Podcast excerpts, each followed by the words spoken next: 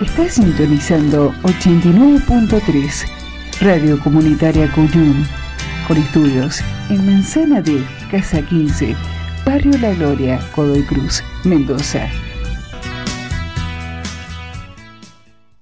Desde Latinocracia, Elogio de la Grieta, desde FM Cuyum 89.3, desde el barrio La Gloria del Godoy Cruz Profundo, desde Mendoza para el mundo, va esta duodécima carta a los argentinos que sufren y que nos enteramos porque de a poquito se van abriendo algunas fisuras en los medios corporativos que a los desalojos siguen hechos tristísimos, traumáticos, que por ahí quedan silenciados como metidos debajo de la alfombra junto con pelusas viejas, porque claro, pasa que se disgregan las familias. La mujer con los niños vuelve a la casa de los padres y por ahí el esposo tiene que ir a una pensión. ¿eh? Esto es algo más de lo que trajo la revolución de la alegría, que aparentemente era falsa. Digo, ¿hay alguien en su sano juicio que hoy podría poner las manos en el fuego por el presidente Mauricio Malcri? Ni siquiera los propios. Ya no hablemos de todos aquellos que no lo votamos. ¿eh? Y tanto los que lo hicieron como nosotros lo venimos padeciendo. Hace tres años y medio en los que se ha dedicado a romper la Argentina mm, de todos los modos posibles, por todos los medios, con los medios a su favor. Los que no están a su favor son los de orden internacional y entonces en los diarios más prestigiosos de los países más importantes del mundo mm, le pronostican la debacle a él, a su gobierno y a todos nosotros desde hace ya algunos meses ¿eh? y prácticamente a diario, en esos diarios. Porque claro, el riesgo país sigue mm, trepando y trepando, sigue por las nubes. Algunos dicen que se prepara el plan B por la B corta de la gobernadora de la provincia de Buenos Aires, pero están en una encerrona, porque si ella fuera candidata a presidenta de la nación, ¿a quién pondrían para la gobernación de la provincia más importante del país.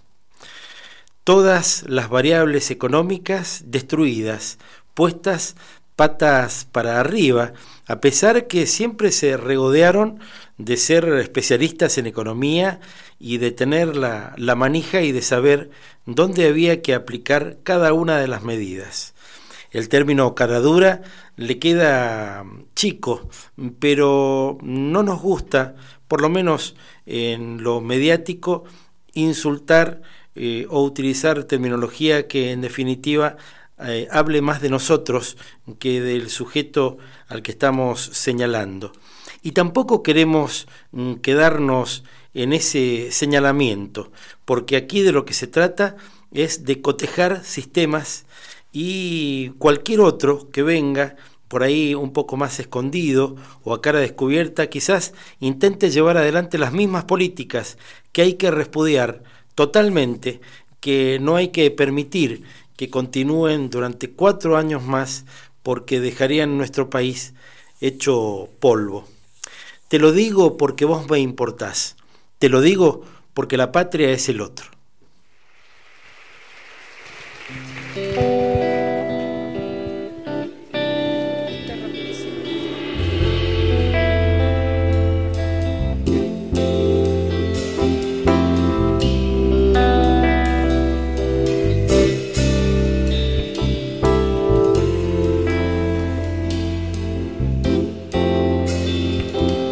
Yo soy.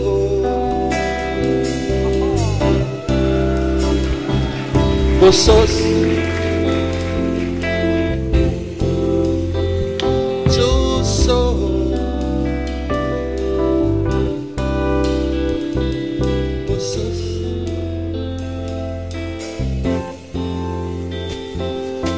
Agua, playa, cielo,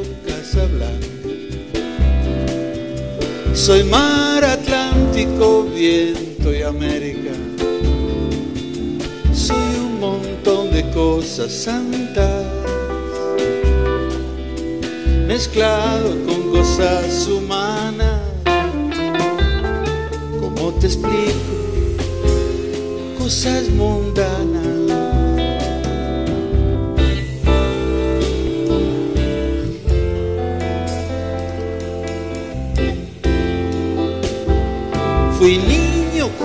Teta, techo, manta. Más miedo, cuco, grito, llanto, raza. Después cambiaron las palabras. O se escapaban las miradas. Algo pasó,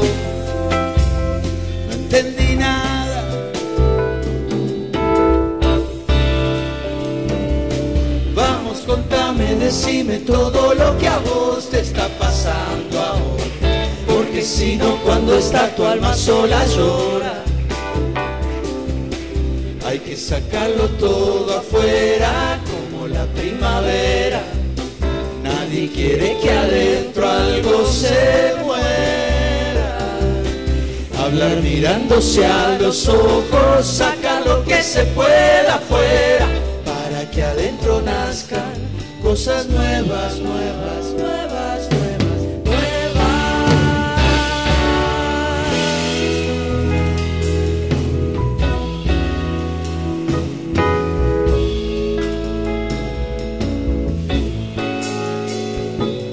Yo soy.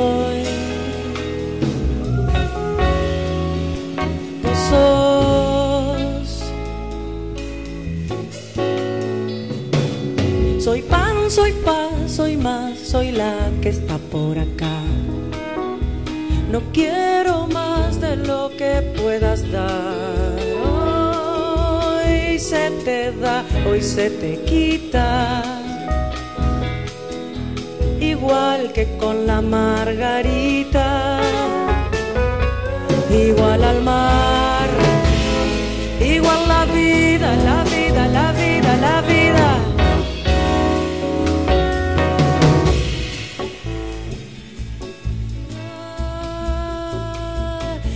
Vamos, decime, contame todo lo que a vos te está pasando ahora. Porque si no, cuando está tu alma sola llora. Hay que sacarlo todo afuera como la primavera. Nadie quiere que adentro algo se muera. Hablar mirándose a los ojos, sacar lo que se pueda afuera para que adentro nazcan cosas nuevas, nuevas, nuevas, nuevas, nuevas.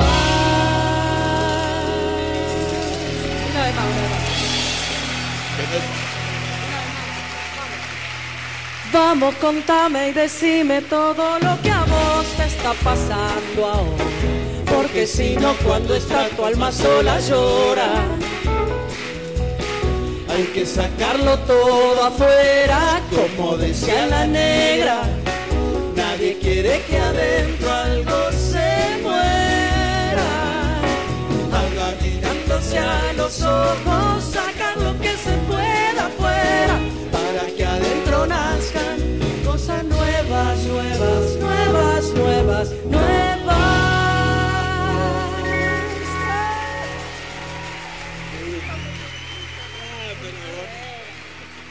Piero, gracias.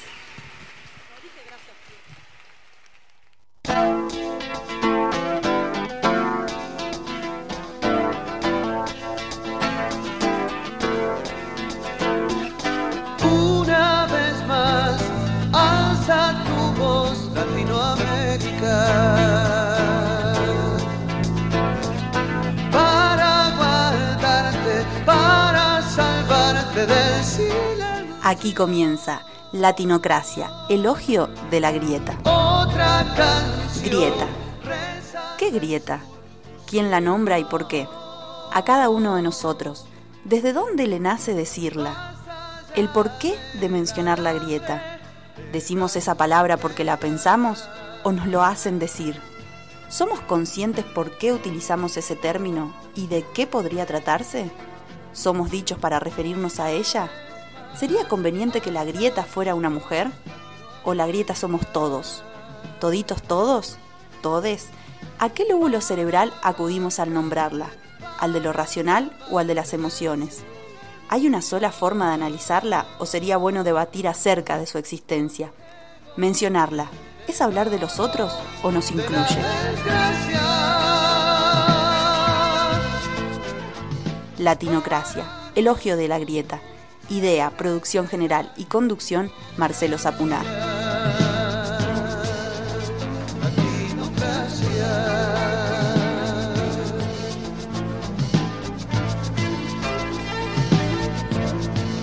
Comenzamos con una polenta bárbara y le vamos a poner así, durante estas dos horas de Latinocracia, elogio de la grieta.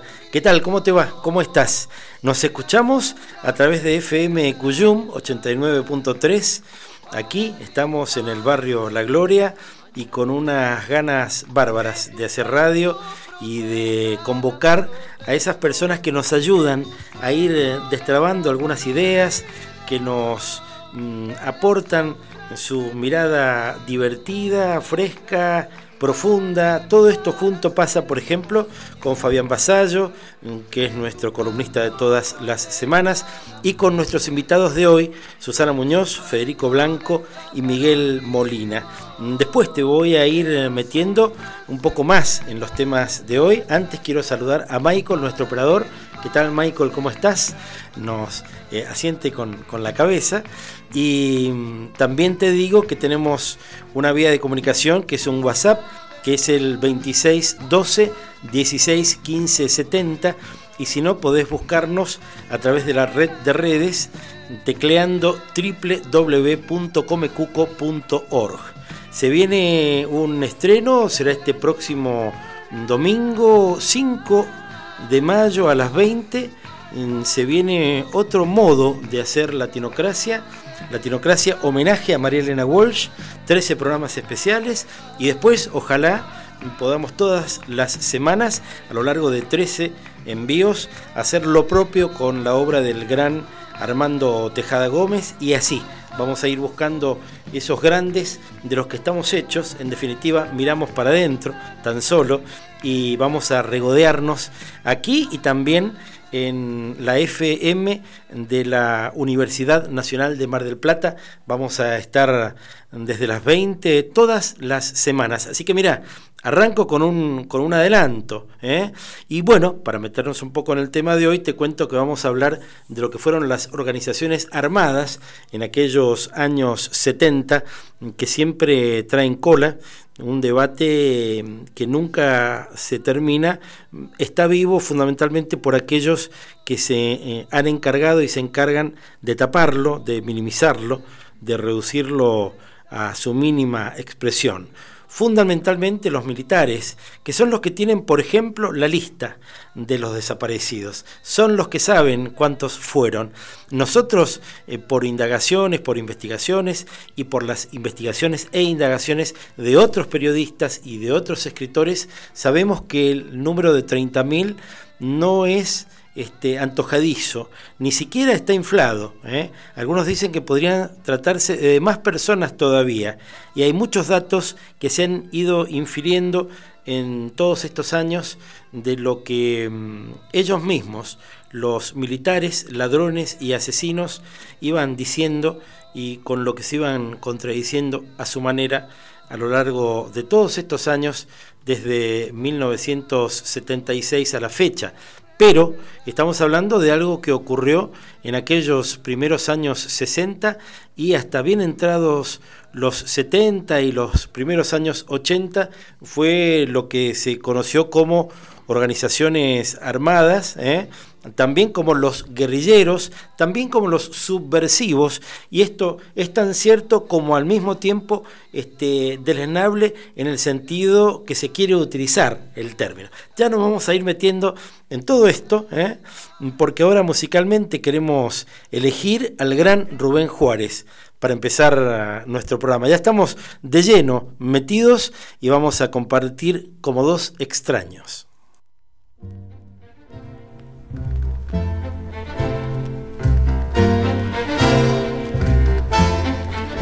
Me acobardó la soledad y el miedo enorme de morir lejos de ti. Qué ganas tuve de llorar sintiendo junto a mí la burla de la realidad. Y el corazón me suplicó que te buscara y que le diera tu querer.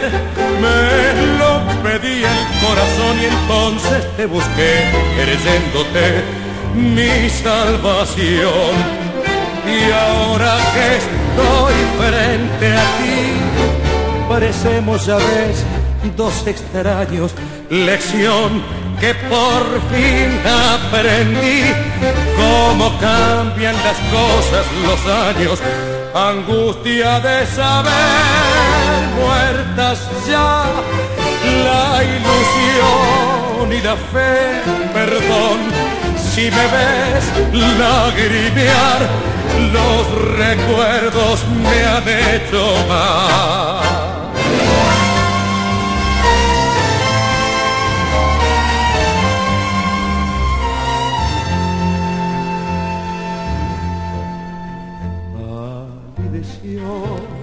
La luz del sol al escucharte fríamente conversar fue tan distinto nuestro amor y duele comprobar que todo, todo terminó. Qué gran error volverte a ver para llevarme destrozado el corazón. Son mil fantasmas al volver burlándose de mí las horas de ese muerto ayer. Y ahora que estoy frente a ti, parecemos a veces dos extraños.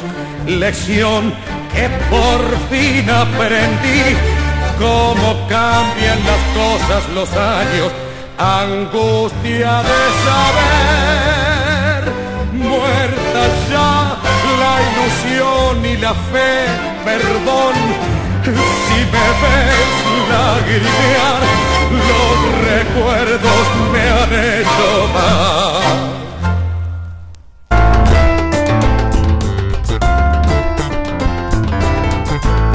Todas las voces deben escucharse en la radio, conocer todas las miradas y opiniones. Solo así podremos seguir construyendo la democracia que recuperamos hace 35 años. ¿Cómo pica el bagre? Che, la verdad que es, alguien tendría. Acá, acá no hay kiosco, no hay nada. Acá, ¿Qué, ¿Dónde? ¿Cómo podría Si le ha pintado la gula, si le ha pintado el bajón, tranquilo que siempre llega. Pizzería el colesterol, pizzería el colesterol, pizzería el colesterol. Buenas tardes. O sea que solo me puede ir bien en una pizzería que se llama El Colesterol, ¿no es cierto? mal. ¿Cómo te va a ir mal ahí? O sea, sí, pero la va a pasar bien. La vas a pasar bárbaro. Claro. Y después vemos cómo resolver el otro, No, el el otro resto problema. bueno, viejo. ¿No es Después viene la ¿Qué queremos dieta. todos juntos? Después viene la dieta y todo eso, pero bueno. ¿Cómo estás, Fabián? Qué gusto verte. ¿eh? Bien, acá otra vez aquí, adelante de este micrófono, adelante de toda esta comunidad auditiva que nos está escuchando ahora, conversando con vos acá en la radio, es como que ha, vuelto Michael. Hola Ahí Michael. está Michael, ¿cómo miralo, estás? miralo, y sonríe. A, a tu familia estaba también ahí, ¿cierto? Claro. Bien. ¿Viste cómo se le caía la baba? A él, Se le babero, no era pedo. Se notaba, se notaba. Así y yo que- recién lo, lo- lo convocaba a, a Fabián y le proponía que arrancara con un pregón porque estoy pensando en vos, y que estás escuchando y que lo ves a Fabián o que sabes de él o que alguna vez le compraste un calzón este, o en el Parque Central o en la Plaza Independencia o en cualquiera de las arterias de la ciudad. Pero hoy mete un poco de quickie andar vendiendo por ahí, ¿no? Y me ha pasado esta semana que ya se acabó la temporada de veranito y el Parque Central se pone fresco y no da para andar, ¿no es cierto? Va, sí, Claro. algunos aventureros Claro. valientes, via- valientas Valientas. y valientas también se animan y bueno, se arriman, pero no, está difícil. Entonces hay que empezar a caminar otra vez las callecitas de Mendoza. Y está el quick, hermano, porque uno llega y ya la policía te pinta miedo, porque no sabe cómo pueden reaccionar ante tu pregón o tu trabajo, porque en el fondo eso es lo que yo estoy haciendo, trabajando, vendiendo trabajando, mi claro. producción, cantando pregones, ¿no? Para llamar la atención, sería Seguro, marketing. seguro. Este, y ese rollo. Pero bueno, ¿para qué tanta palabra, no? El rollo que, bueno, me pasó esta semana que de repente este, empecé a cantar en las vereditas de Mendoza, iba cantando bajito, con volumen bajito, para que no me escucharan los chanchos, la policía, y al final dije, en una esquina, me fue mal, obviamente, no vendía nada, y me quedé pensando, loco, ¿cómo al final a vos te metieron el miedo? Al fin y al cabo, vos que lo peleás tanto, estás loco, y me quedé pensando así como que, uh, vamos a ir con otra actitud si te deja un poco más tranquilo, nos está pasando a muchos. Este, pensamos que, no iban a volver estos momentos tan, tan oscuros. miedo, Claro. Mirá, y el otro día, uno de los días de Semana Santa, tomamos un café en San Martín casi espejo. Eh, el bar estaba lleno fundamentalmente de turistas. Media tarde, y empezamos a sentir que le pegaban patadas a alguien. Y cuando miramos que las mujeres de, este, estaban enfervorizadas, las que había no sé de qué provincia, había un contingente como de 20 mujeres, había parejas y demás, familias, este, y todos empezamos a gritar a dos preventores de la municipalidad de la capital que le pegaban patadas a un pibe. Ese pibe después se para con dificultad y sale caminando, y ahí advertimos que estaba borracho. ¿Cómo le va a pegar un preventor eh. a una persona ebria, eh, que por cierto no se puede defender del mismo modo, no está ni siquiera a la altura desde el punto de vista energético y demás. Es una vergüenza. Pero encima se supone que el preventor está para prevenir la violencia, hermano. Claro, no para, no para generar nueva y para meter miedo y para eh. adoctrinar, en definitiva, ¿no? Entonces, ¿cómo es? Así que la verdad que pasamos un muy mal momento y era una vergüenza porque esa era la imagen que se llevaban los turistas de Mendoza. ¿eh? ¿Viste cuando muchos se hablan, no, que el turismo, no sé qué? Eh, pero bueno. que se sientan seguros, acá nos están cuidando los preventores, imagínate Filósofos y pintores que no piensa alimentar cuando mayores, decía el gran Jorge Marciali, en Mendoza está, ¿no? Y esos filósofos y pintores que por ahí no piensa alimentar cuando mayores, eh, en muchas ocasiones también han pisado las, eh, las maderas lustrosas de las aulas de la Escuela Artística Julián Aguirre. Sí, la Escuela Artística Julián Aguirre, la verdad que es un, lugar eh, con mucha trayectoria, con mucho respaldo, ha recibido un par de, par de condecoraciones en el reconocimiento en la legislatura, ¿bien? por su trayectoria como escuela artística. Empezó en el año 1976. Ah, mira. Y yo me quedé así cuando le dije, ¿cómo? Una buena. Una buena. Oh, qué raro. ¿Qué pasó? Se, le escapó la, Claro, ¿qué pasó? La perdí. Es mucho, capaz una borrachera, ¿no? Claro, saber, claro, ¿no? Pero bueno, pero en el 76 se fundó la Escuela Artística Julián Aguirre. Bien. Ahí a la vuelta nomás de la plaza de Godecruz a una y a metros de qué cantidad de cosas que hay y por ahí. tenés el Cine Plaza a una cuadra, tenés el espacio verde de Godecruz, Menotti y Pescarmona a una cuadra, tenés la iglesia San, Vicente, Ferrer. Vicente Ferrer a una cuadra, la escuela San Vicente Ferrer, en la esquina hay, tres, hay dos farmacias, en realidad hay una farmacia en cada una de las esquinas de la plaza. En pleno centro de Cruz. En pleno centro de Cruz. Tenés también el Museo de la Policía, papá. Claro, ex centro clandestino. Ex centro clandestino de tortura y sometimiento. Y vos, ¿no? Compartían medianera con la iglesia, papá. Ay, cierto, no había sacado esa cuenta. No había sacado esa cuenta. Y cerquita también de la Muni, de Godecruz. Y, bueno, todo el, estaba todo el poder ahí. Andás a ver qué habrá allá abajo, ¿no? Mm, vaya a saber. Bueno, si hiciéramos un silencio más largo, nos iríamos por otro tema. Volvamos a la escuela Julián Aguirre, Que queda en la calle Azopardo 76 de Godecruz. Ajá. Y es una escuela con una multiplicidad de talleres artísticos impresionante. Tenés canto coral, tenés guitarra clásica, folclórica, rock o andina, tenés teclado, tenés violín, viola, violonchero, tenés bajo, percusión, danza contemporánea, danza española, danza folclórica, teatro juvenil, teatro adulto, tenés audio perceptiva, tenés armónica, flauta dulce, flauta traversa, saxo, clarinete, vientos andinos, charango y bueno, muy bien, También hay teatro, no lo vi en la lista ahora, pero yo sé que hay talleres de teatro también. Claro, claro. Y además, este, uno toca de oído, vos has hecho la investigación, pero son muy buenos los docentes, son grandes artistas, la mayoría de, ellos, insertos en el medio. Y sí, Sergio Bonero enseña guitarra por ejemplo, ahí, por ejemplo. Claro, claro. Bueno, y ahí están casi todos los alfajores, porque también está. Y pasaron todos. Y también a un par de músicos de Marcama, está Santiago Cervera en la percusión. Claro. Está el bajista, no me estoy acordando el nombre ahora. Cassiani, también, de los alfajores. Y, sí, y la Tania Cassiani. Y la Tania, la hija. Y la Tania Cassiani estudió ahí teatro, malabares, y bueno, ahora triunfa en, ¿cómo es que se llama? En Festival de Cannes. Claro. Que sí. todavía no puedo ver esa película. Mirá vos, ajá. Muere, monstruo, muere. Que fue Que- su debut cinematográfico. Sí, Mirá que junto loco, con el con el eh, Víctor. Víctor López Claro. también con el cómo es que se llama este loquito que está allá en Potrerillo Eh, que es uy fotógrafo El fotógrafo Sí. artístico, el, el, el longilineo larguirucho, amigo mío. sí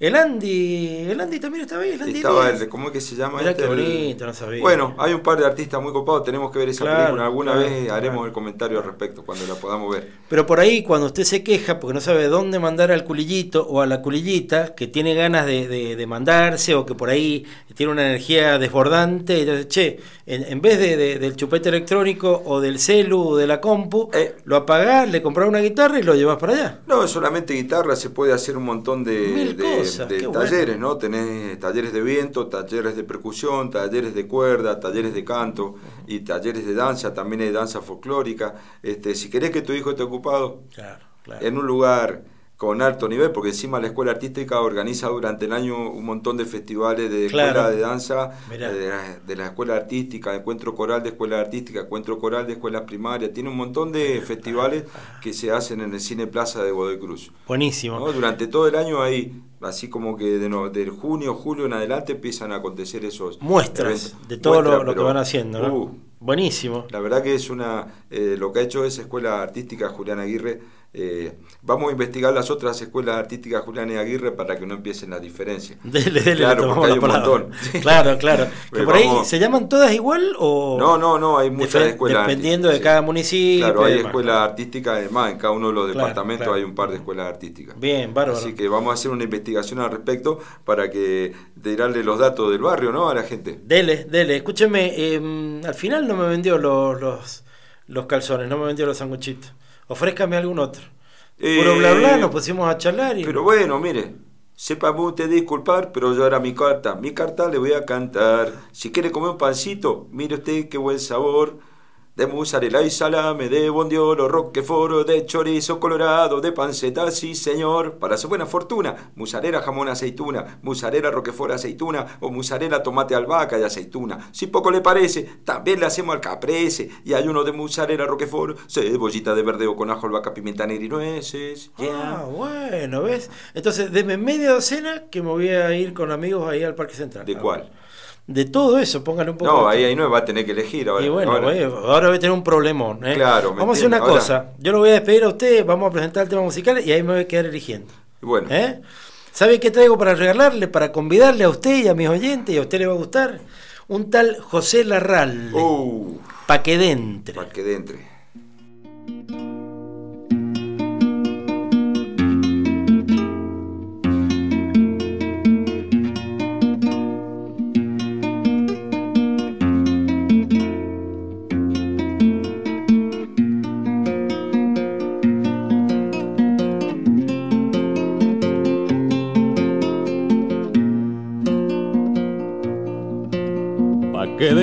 Sin temor a que se ofenda, y creyendo en la verdad pura y sin vuelta, me abalanzo y atropello sin más rienda, que yo mismo y lo digo pa' que aprenda.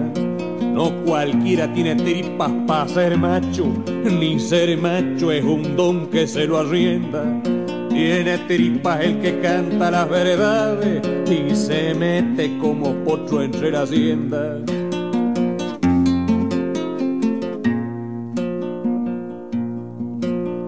El hombre se planta y canta fuerte, pa' que sientan los sordos si es preciso, se hacen polvo las piedras en la frente y se enciende la sangre del sumiso.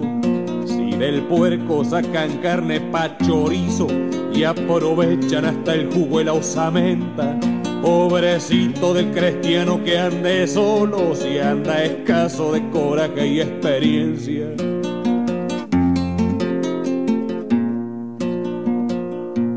Tiene miedo sufre y se hace al molde.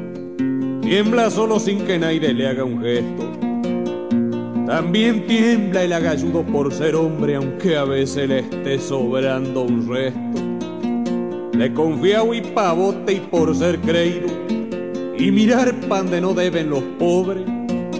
Me longearon la jeta y aunque duela, no me dieron ni calce para ser hombre. De gurí fui tratado como los perros y aunque nunca hice caso a los rigores, me chuciaron tan fuerte los malditos que en mi pecho ya no entran más dolores. Por ser bueno y confiado muere el cordero, ni un gemido lo acompaña en su agonía. Si el carnero no fuera tan cobarde, la majada sin reproche pastaría. Si mentira es reír cuando uno ríe, y mentira es llorar cuando uno llora, es mentira el sufrir de los que sufren y es mentira el implorar de los que imploran. Tuve dudas al pensar que no era cierto, era cierto y pensar que tuve dudas. Con los cuernos del buey hacen conciertos y se enojan cuando uno va desnuda. Por la oreja del burro se andan riendo y que el burro me perdone por la ofensa ¿Cuántos ranchos calientes se verían si del burro se copiaran los que piensan? Y si mando esta advertencia ya sabida, no, no es por darle más bulto a la verseada. Es para aquellos que creen que para ser criollo solo basta con pulsar una encordada. Yo no soy cantor de mentas, pero canto, canto en verso, canto en besos, canto de alma y si a veces digo cosas que abren llaga, que me escupan si no estoy haciendo patria.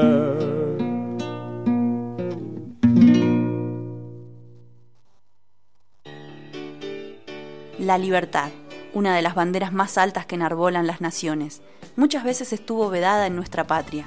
Desde hace 35 años, la libertad es uno de los tesoros de nuestro sistema para la libertad. Seguimos juntos, vamos hasta las 19. Estamos haciendo Latinocracia, elogio de la grieta, aquí por FM Cuyum 89.3.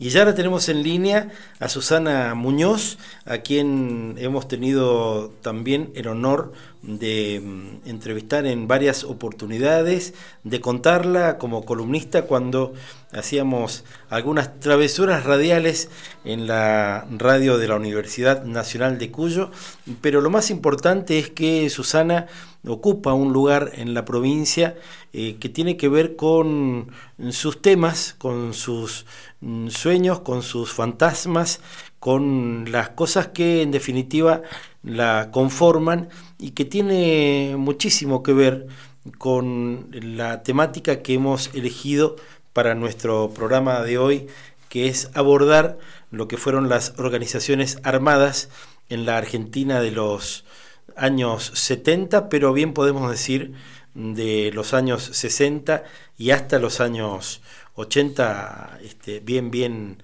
comenzados, ¿no? ¿Qué tal, Susana? Buenas tardes, ¿cómo estás?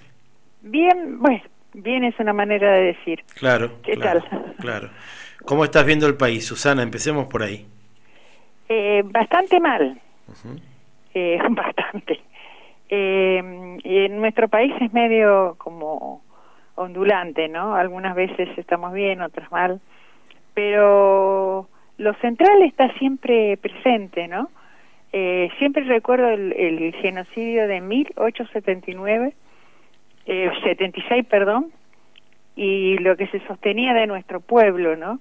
Que eran, eh, este, no eran, eh, no, no, se podían asimilar a la nación, que eran degenerativos y que había que eliminarlos, ¿no? Claro. Eh, estoy hablando de la campaña de Roca. Sí, sí.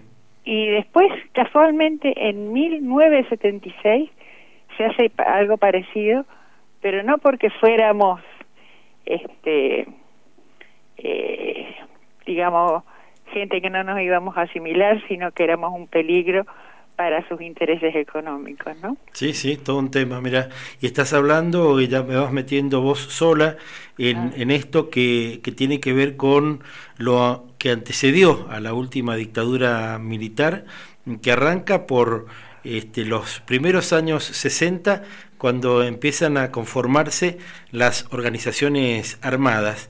Contame si tenés ganas cómo, cómo fue tu caso, cómo te acercaste, cómo, cómo llegaste a Montoneros. Eh, bueno, yo siempre fui peronista, nací de, de un padre jefe de manzana. Ajá. Mi hermano se crió en, en la escuela Hogar Eva Perón. Y bueno, cuando fue el golpe, aún siendo chica, me pareció una cosa aberrante la, mm, este, eh, digamos, los, los, bueno, los fusilamientos después, pero primero el bombardeo Plaza de Mayo, 300 y tantas personas inocentes, un día común y corriente, o sea, no es que se bombardeó una eh, movilización, ¿no? Sí, sí, o, militantes, ¿no? ¿Eh? O militantes, era gente que iba pasando por, por la Plaza de Mayo un día a las doce y media del día, ¿no? Nada que ver, incluso mi padre tenía la costumbre de leerme el diario y mostrarme la foto, y este se veía un colectivo incendiado y con chicos colgando por las ventanas. Oh, y era una, era una cosa, eso te marca para toda la vida. Sí, sí, claro. Pero de todas maneras, al pasar el tiempo, uno entra en la época tilinga, ¿no? Que es la adolescencia. Se olvida un poquito de todas esas cosas, se preocupa más por el chico que pasó que tenía muy lindos ojos. Claro, sí, sí. Totalmente normal este, y tiene que ver con la condición humana. Sí. Después ya no, una vez en la universidad uno entra en otro ambiente en donde hay, digamos, los esclarecidos, los que dicen, por ejemplo, en la escuela secundaria había un chico que estaba marcado por todo y, decían, es troquista. y nos aterrábamos porque no sabíamos, primero no sabíamos qué era, pero era una cosa espantosa. Ya en la universidad no. Ahí en la universidad empecé a, porque estudiaba ciencias políticas, empecé a a volver a escuchar lo que me decía mi padre, volví a estudiar lo que era la historia argentina, pero la verdadera. Entonces, bueno, en el en la universidad conocí un santafesino que tenía carreras eh, brillantes, es gracias a Dios porque está vivo. Y este, bueno, nos casamos y nos fuimos a Santa Fe porque en Santa Fe estaba muy avanzada la lucha popular. Ahí está, ahí está. y sabés que recién, a ¿eh? propósito, no, no te dije nada cuando dijiste la verdadera historia, porque mm, no, no, no me parece que tenga que hacerte ningún comentario al respecto, pero te lo estoy haciendo para decirte que no te lo voy a hacer. Hemos asistido y asistimos de una manera tan este, desenfadada, eh, con, con altísimos niveles de caradurez, a esto que nos cuentan una sola este, historia, un, un, solo modo de mirar los 219 años de, el, de curso argentino, que verdaderamente, este, bueno, como mínimo mete quickie el hecho de que hasta el sistema educativo y fundamentalmente a partir de él es que este, baja en línea este, la oligarquía y el poder económico concentrado con lo que sería la verdadera historia, ¿no? Sí. Yo siempre digo que cuando doy una charla hacia los chicos de los SENS, que yo estudié historia con el Villique. Claro. Pero en la universidad me cayó el libro de, de José María Rosa y se amontonaron todos los recuerdos de mi padre. Entonces empecé a preguntarme, no, aquí hay algo raro, acá no hay una grieta, digamos. Aquí están los que se apoderaron de las tierras. Me pasó, venía de Mar del Plata hace un par de años y vino por el sur. Y todos los pueblos tenían nombres de coroneles, tenientes, o sea, los que se aprove los que se distribuyeron después las tierras, la riqueza nuestra en el sur, ¿no? Tremendo, claro. Y este mm, y entonces habían cosas que no funcionaban. Y en Santa Fe eh, estaba realmente una, digamos, un armado de organizaciones peronistas de, pero separadas y este había que elegir uno.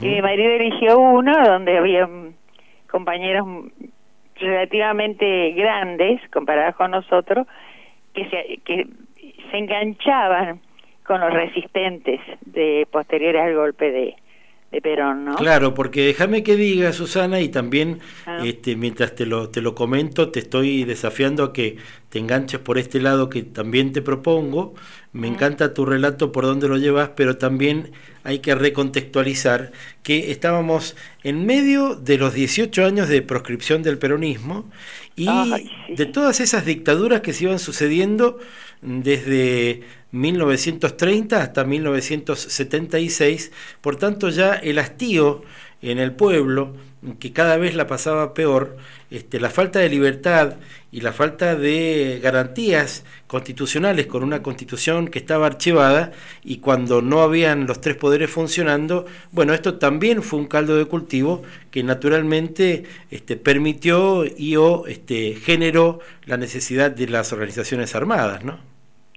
No tanto organizaciones armadas, no, en definitiva eran organizaciones políticas que estaban insertas en las zonas conflictivas. Por ejemplo, en Tucumán, en los este, en los ingenios, en Santa Fe, por ejemplo, la cosa más espantosa, en Santa Fe estaba la forestal, claro. que se llevaba el tanino. Sí, sí. Y tenía entonces un barrio, tenía y mandaba todo por el río y este y la gente se moría de hambre. Y bueno, un día se acabó el tanino, se, se, eh, se cambió el tanino por otro tipo de sustancia y se fueron.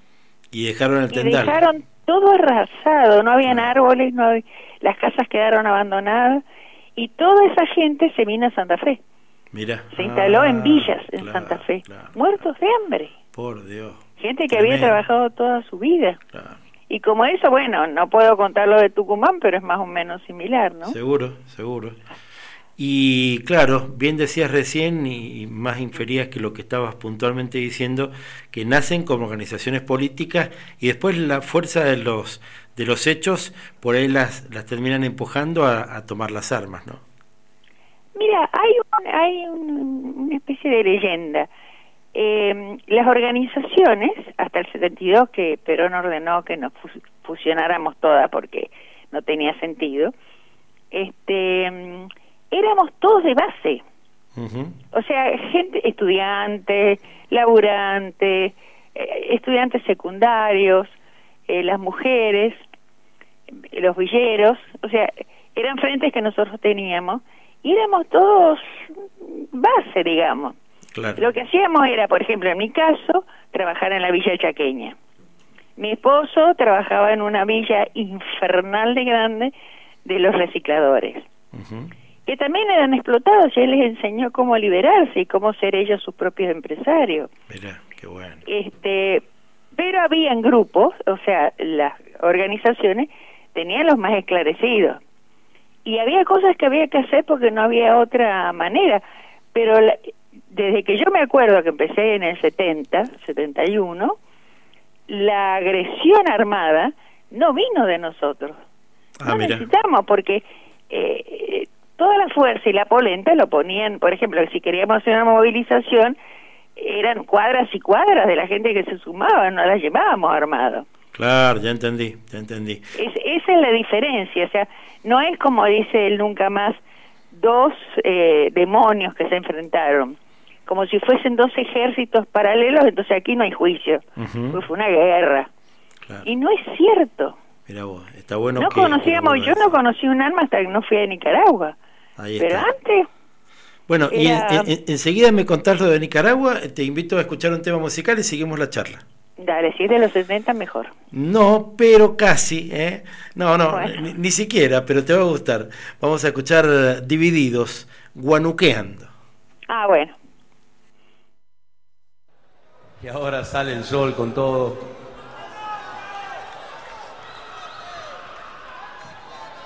Hacia el norte derecho con un sol radiante y un cielo increíble. Vamos a recibir a los músicos que acompañaron a Ricardo Vilca.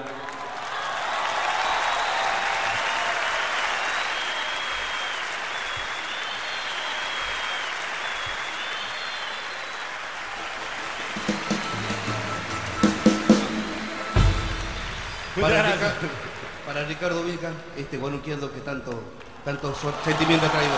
Seguramente está acá esta noche. Vamos, Ricardito.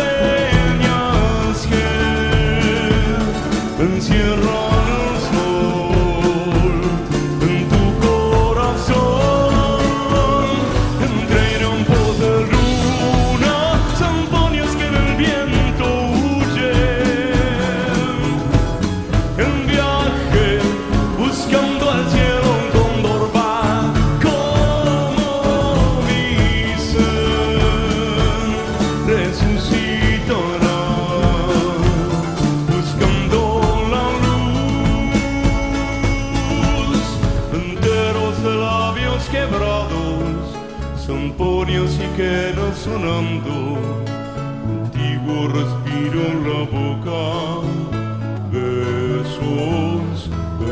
de mi. En 1916 cambió la historia de nuestra Argentina, cuando fue sancionada la ley Sáenz Peña de voto universal, secreto y obligatorio. Y ya nada sería igual.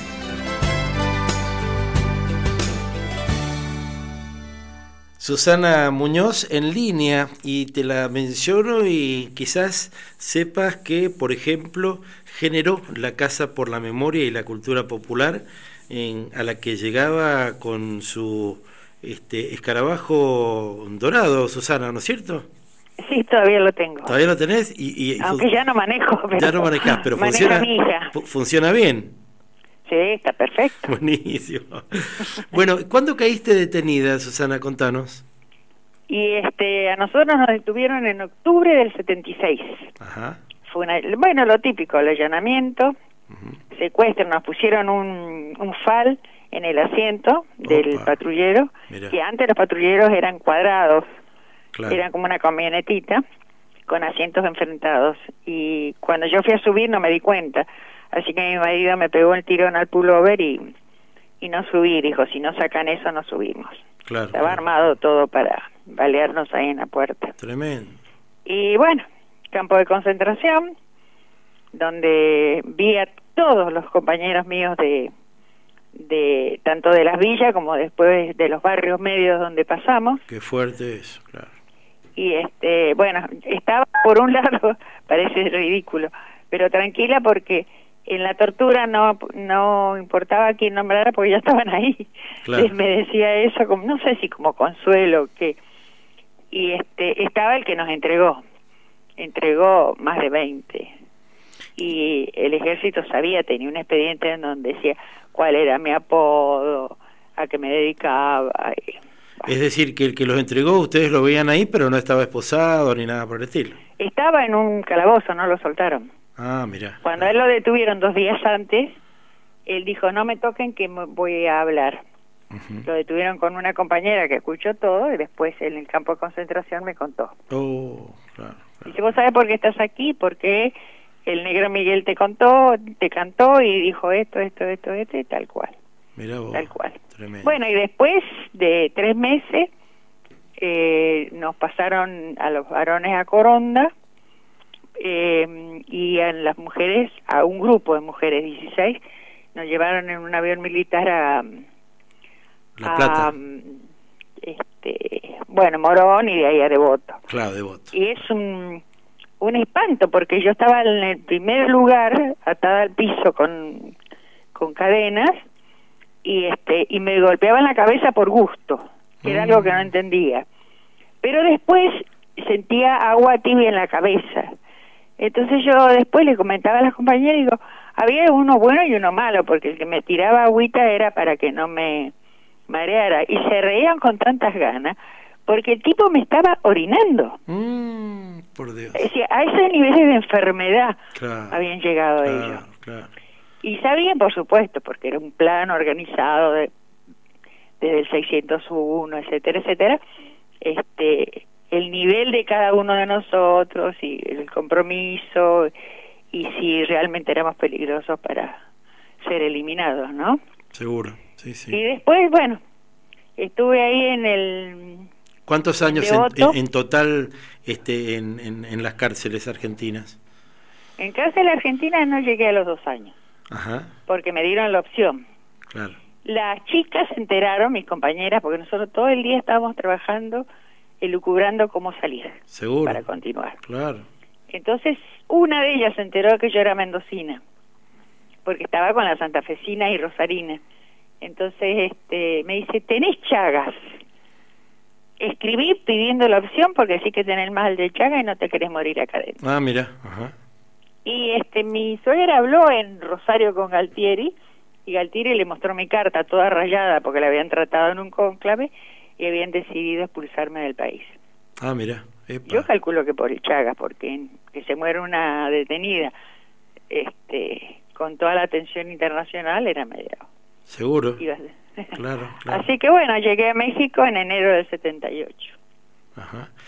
¿Y, y cómo era un día este, en, en, en las cárceles de, de los militares, de los dictadores, Susana?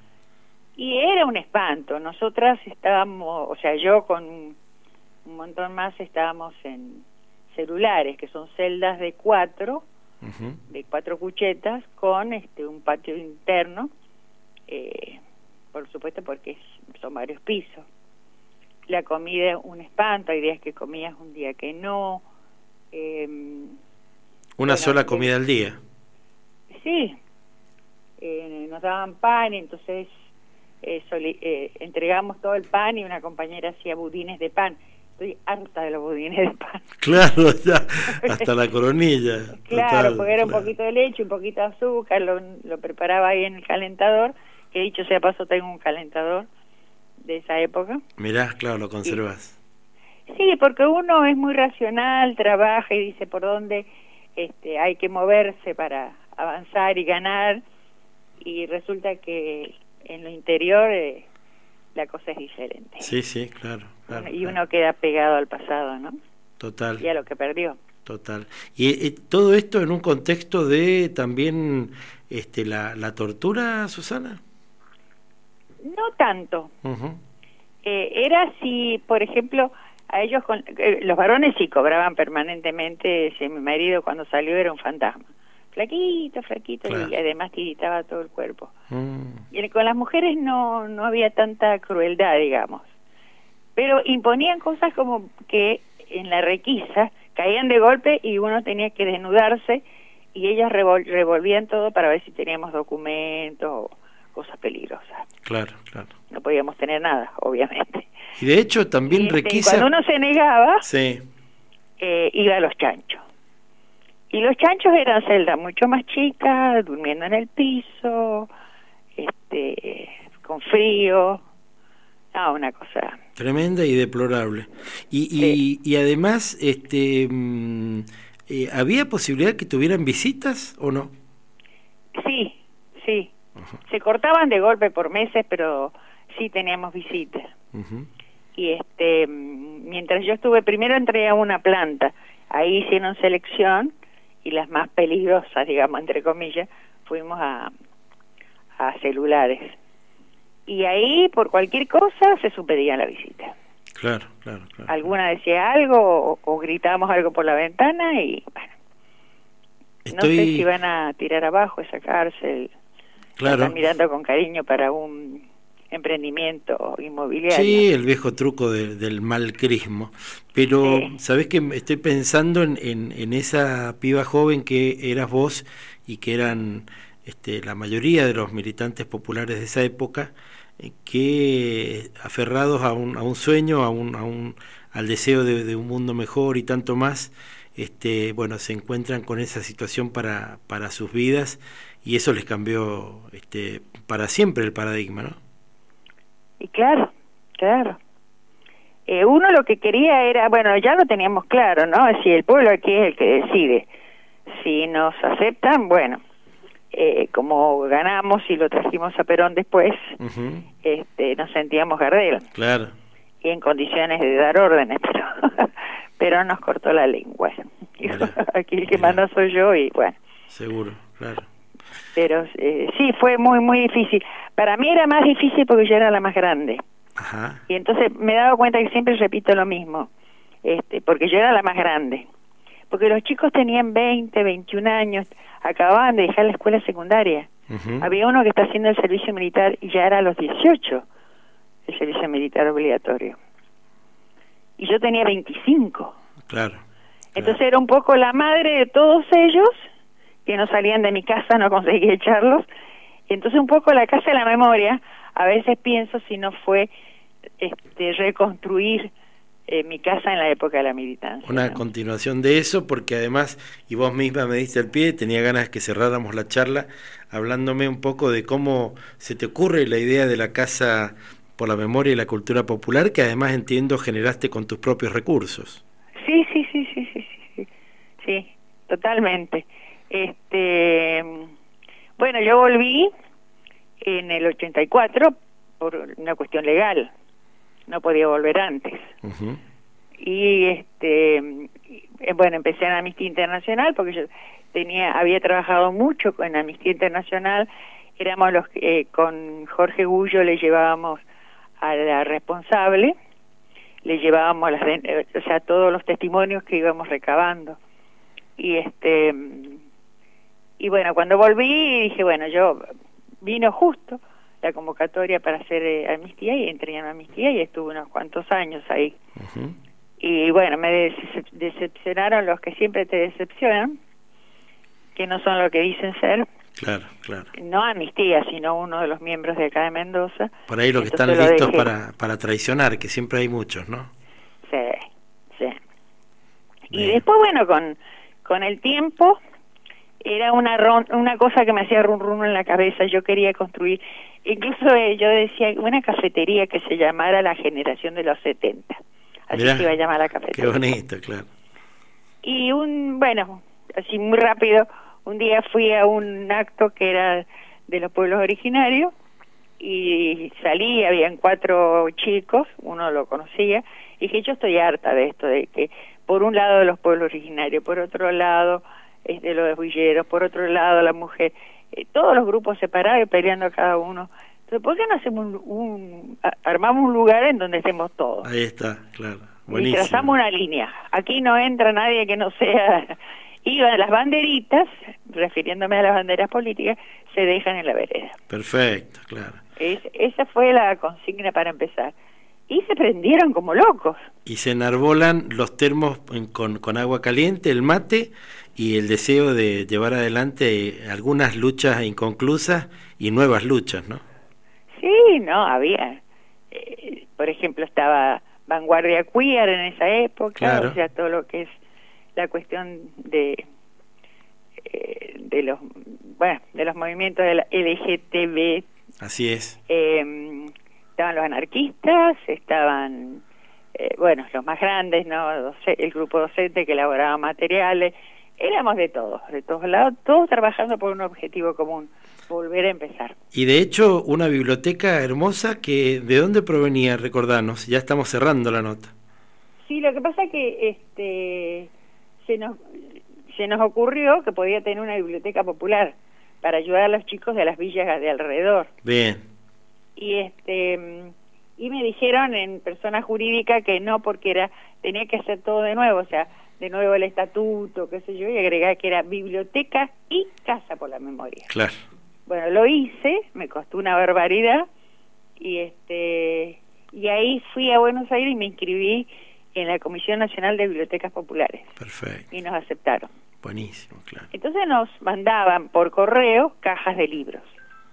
Y así, y bueno, y, y, este, por supuesto donaciones de los compañeros, y hay libros, por ejemplo, la Biblioteca Tudela, Ah, qué bueno, claro, claro. ajá. este, es, todos esos libros, un montón de libros me los regaló la biblioteca de, del Museo de Arte Moderno que está en la Plaza Independencia. Claro, claro, claro, claro. Así que se fue, se fue armando, cuando quisimos acordar teníamos libros de todos colores. Por todos lados.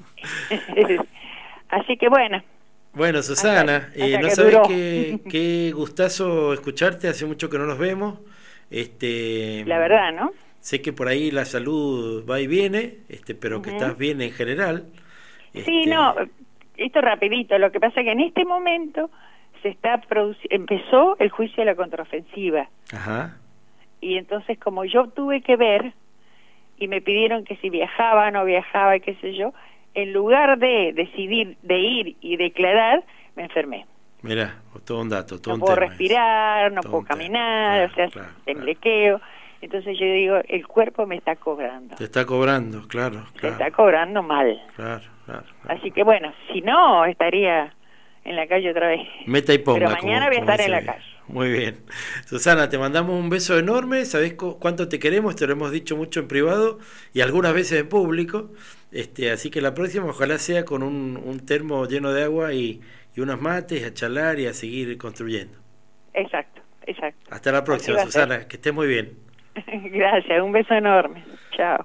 Susana Muñoz, mirá qué honor que nos dimos aquí en este momento del programa en el que estamos hablando de las organizaciones armadas en la Argentina de los años 70. Musicalmente elegimos a Calle 13 con La Perla y con Rubén Blades. Fíjate. Oye, esto va dedicado a todos los barrios de Puerto Rico. Trujillo, dedicado al barrio de La Perla. Pocho, dile a Johanna que me haga un arroz con habichuela bien duro. Hey, un saludito a Josian, lo cogemos bajando. ¿Y tú? ¿Qué estás mirando? Yo tengo actitud desde los cinco años. Mi mai me la creó con tapaboca y regaño. Desde chiquito canito con el pelo castaño. Soy la oveja negra de todo el rebaño. Y fui creciendo poquito a poco. Brincando de techo en techo, tumbando coco. Y aunque casi me mato y casi me cocoto. Nunca me vieron llorando ni botando moco. Siempre perfumado y bien peinadito. Pa' buscarme una novia con un apellido bonito. Larita, mi primer beso de amor. Se casó la bruja, lluvia con sol. Allá abajo en el hueco, en el boquete, nacen flores por ramillete, casita de colores con la ventana abierta, vecina de la playa, puerta con puerta, aquí yo tengo de todo, no me falta nada, tengo la noche que me sirve de sábana. Tengo los mejores paisajes del cielo. Tengo una neverita repleta de cerveza con hielo. Un arco iris con sabor a piragua. Gente bonita rodeada por agua. Los difuntos pintados en la pared con aerosol. Y los que quedan jugando basquetbol. Un par de gringos que me dañan el paisaje. Vienen tirando fotos desde el aterrizaje. La policía que se tira sin pena rompiendo mi casa para cobrar la quincena. Aquí nació mi maya, hasta mi bisabuela está en mi barrio. Yo soy libre como Mandela. Cuidado con la vieja escuela que no te coja, que te va a meter con chancleta y palos de escoba. Así que no te me ponga majadero, porque yo vengo con apetito de obrero a comerme a cualquiera que venga a robarme lo mío. Yo soy el Napoleón del caserío. Oye, esto se lo dedico a los que trabajan con un sueldo bajito para darle de comer a sus pollitos. Yo quiero a mi barrio como Tito quiere a Caimito. Yo no lucho por un terreno pavimentado, ni por metros cuadrados, ni por un sueño dorado. Yo lucho por un paisaje bien perfumado y por un buen plato de bistec cebollado. Por la sonrisa de mi madre que vale un millón. Lucho por mi abuela meciéndose en su sillón. Lucho por unos pinchos al carbón y por lo bonito que se ve la perla desde un avión. Oye, dile. Allá abajo en el hueco, en el boquete, nacen flores por ramillete, casita de colores con la ventana abierta, vecina de la playa, puerta con puerta, aquí yo tengo de todo, no me falta nada, tengo la noche que me sirve de sábana. Tengo los mejores paisajes del cielo. Tengo una neverita repleta de cerveza con hielo. Allá abajo en el hueco, en el boquete, nacen flores por ramillete, casita de colores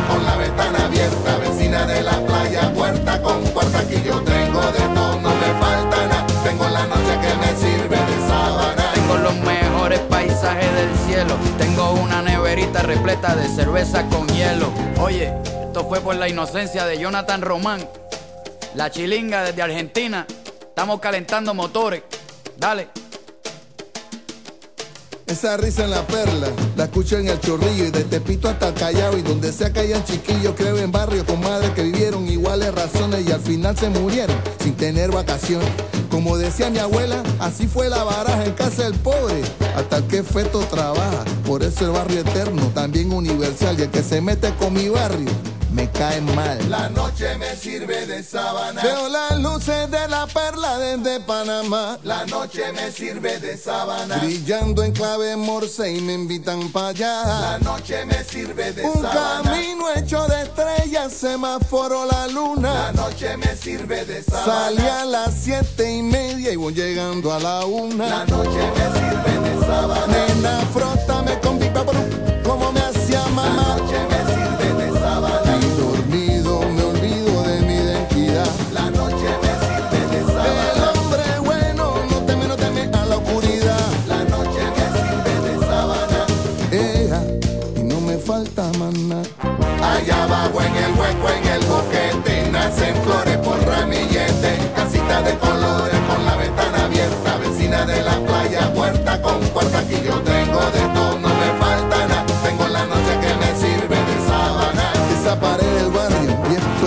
te asombre. 50 años más tarde todavía guarda mi nombre. Aquí no se perdona al tonto majadero, aquí de nada vale tu apellido, tu dinero. Se respeta el carácter de la gente con que andamos.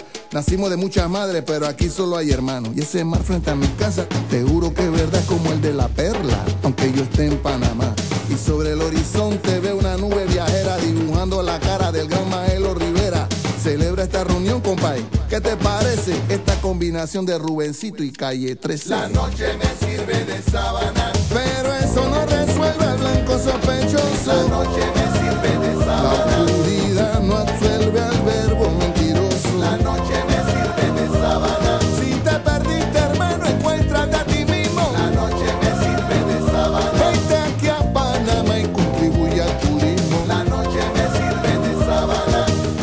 Gracia residente, mi gracia visitante. La noche me sirve de Villa sábana. 21 en Argentina, sigue echando pa'lante. La noche me sirve de Bolivia, la letra va para alto a ver si pasa el filtro. La noche me sirve de sábana. Cumplida la tarea, se retira el ministro. Soplando, Daniel Ramírez.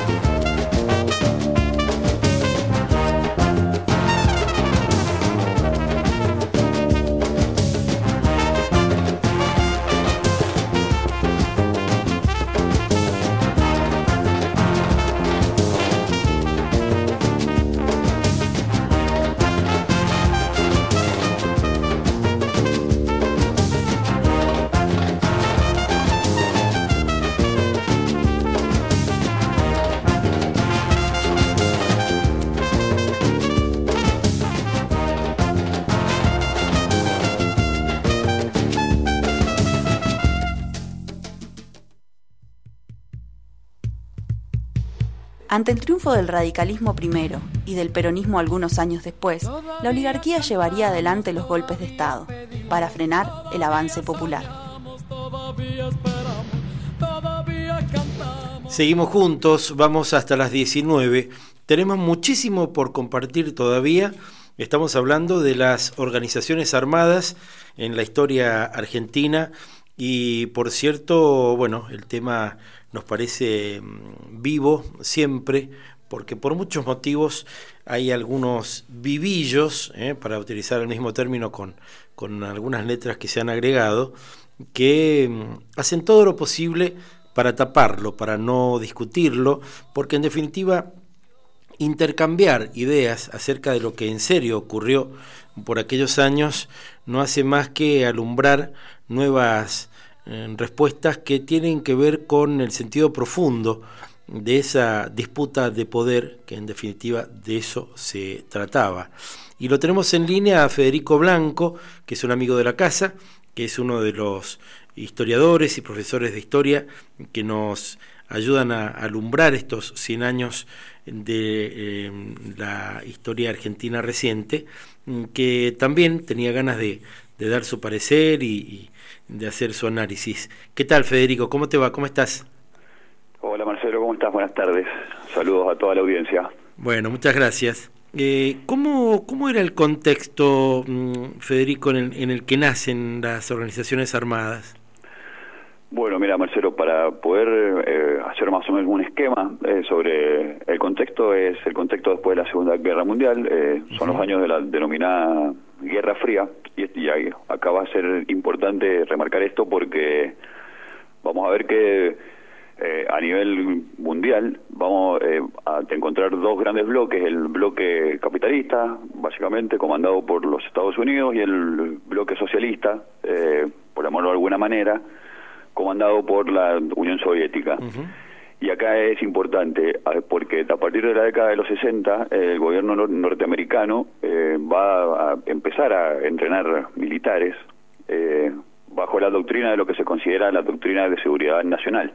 Es decir, la doctrina de seguridad nacional de ellos.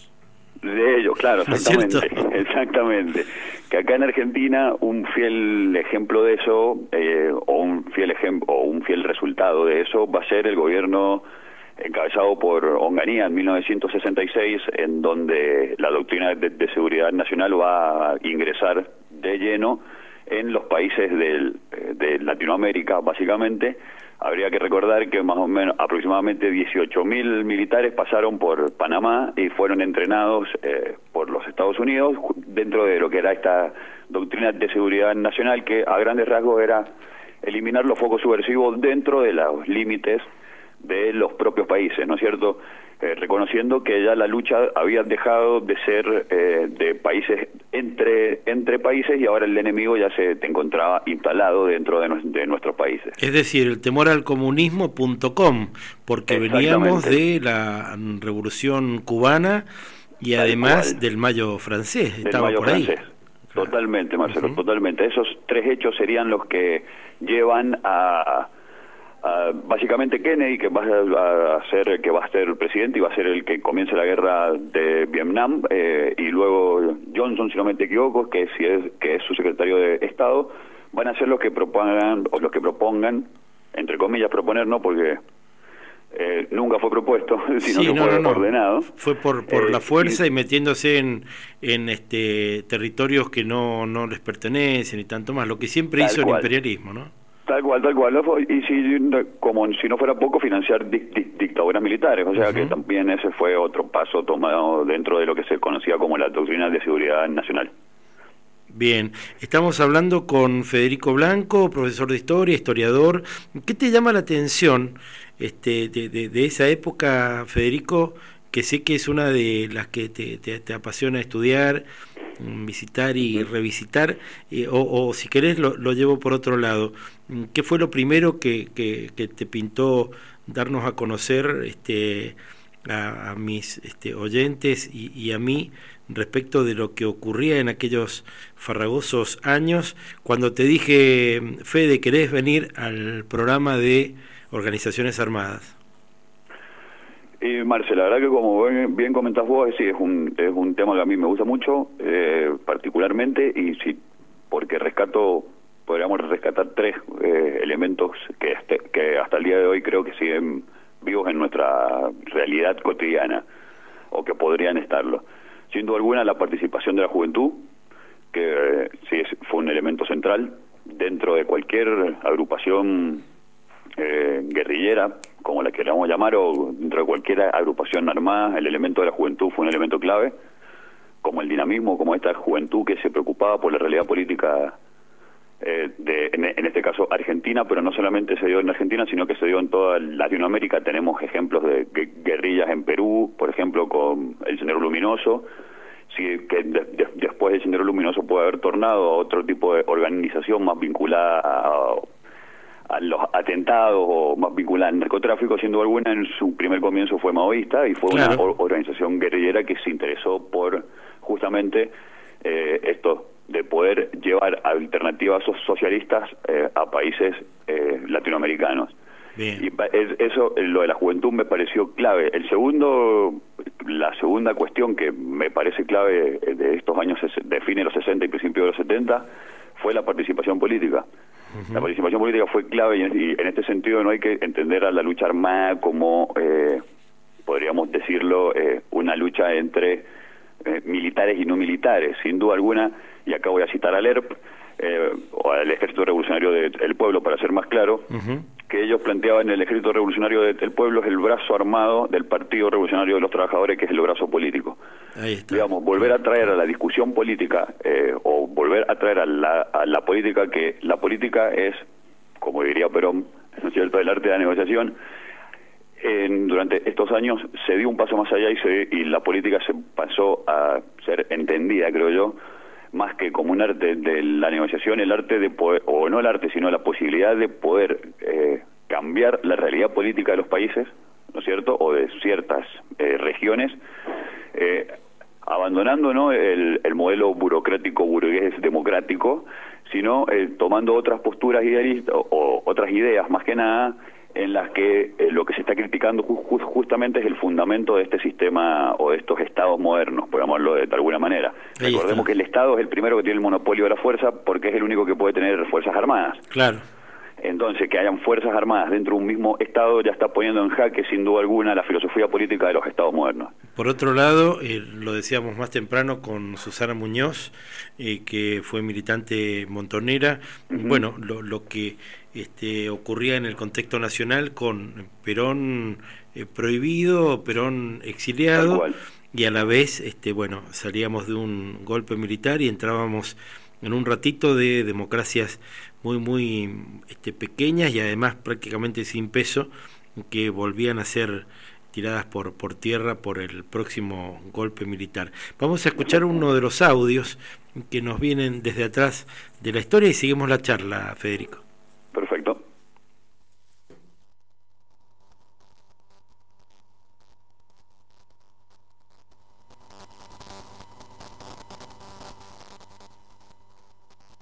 Fines de la década de 1960, en el país gobernaba el general Juan Carlos Onganía, quien había destituido de su cargo a Arturo Ilia, presentándose como la solución al desequilibrio político y económico que existía en la Argentina ejercía un gobierno autoritario sin plazos establecidos para el regreso de la democracia. Durante el régimen disolvió los partidos políticos y el peronismo siguió proscripto. Las manifestaciones contra su gobierno derivaron en el correntinazo, el rosariazo y el cordobazo, en donde los manifestantes fueron reprimidos hasta el punto en que muchos fueron asesinados por las fuerzas públicas.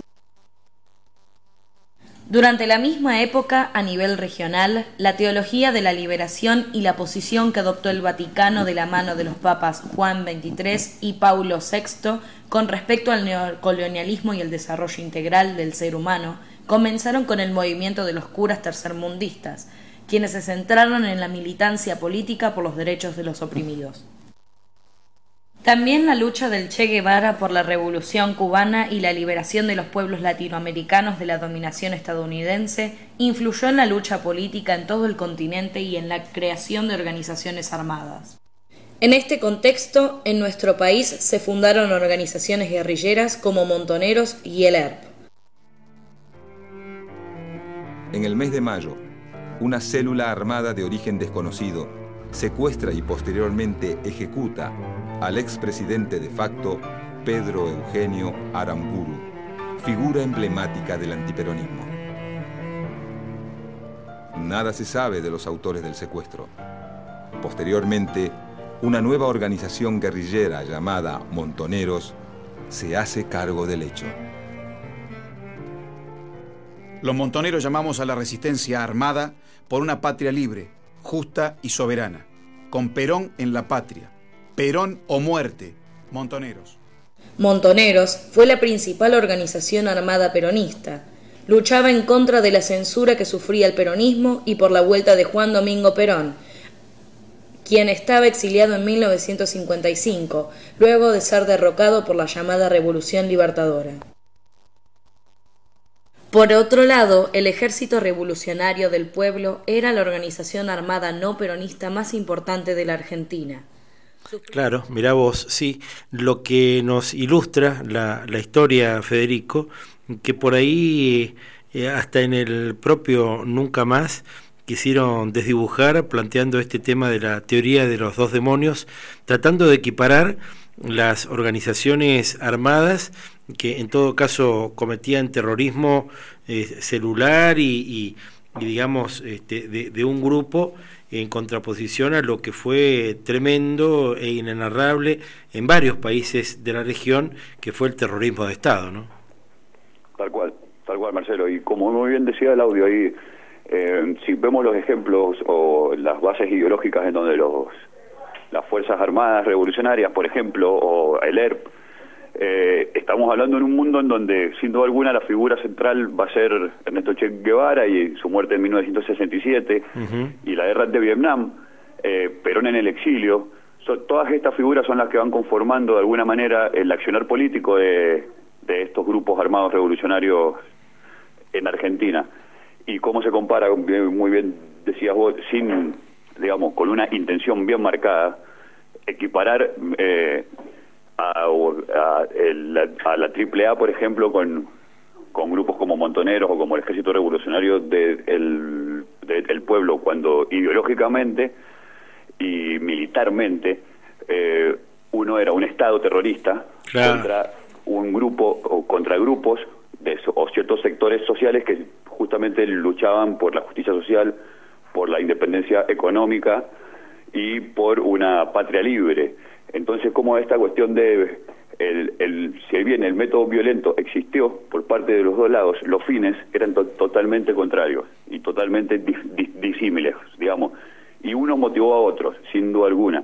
Digamos, que hoy existan o que hayan existido eh, grupos armados revolucionarios por llamarlo de, alguna manera, está íntimamente relacionado con que existieron grupos armados contrarrevolucionarios. En este caso, la AAA un ejemplo claro, en donde las diferencias entre infraestructura, apoyo político o judicial, por llamarlo de alguna manera, porque esto también existió, fueron abismales. A uno se los perseguía y la justicia los desaparecía, mientras que a, a la AAA los reguardaba y los, o los reubicaba por llamarlo de buena manera también. Sí, sí, tremendo eso. Y también estaba pensando en el fenómeno de Allende. Está llegando un, compañero que, también se va a subir a nuestro programa de hoy. Vamos a estar con Miguel Molina más tarde, un, compañero Allende de la cordillera que, que ya es un argentino más desde hace muchos años. Y el, y el fenómeno Allende, la primera vez que el marxismo llegaba a la presidencia de un país por elecciones libres. Y, todo lo que eso generaba en un contexto que, por cierto, era mucho más picante que, el actual. Y además con la, Guerra Fría como telón de fondo o como, bueno, este, la disputa principal de orden mundial, ¿no? Tal cual, tal cual, exactamente. Y el caso en Chile es emblemático, sin duda alguna, porque cuando logran escaparse del penal de, de Treleu, una parte de, de la dirigencia de lo que era el ERP, con Roberto Santucho a la cabeza, logran escaparse de un aeropuerto y van hacia eh, Chile. Hacia Chile, eh, Justamente hacia Chile, para después ir hacia Cuba y comenzar con ese entrenamiento militar, por alguna manera, o guerrillero.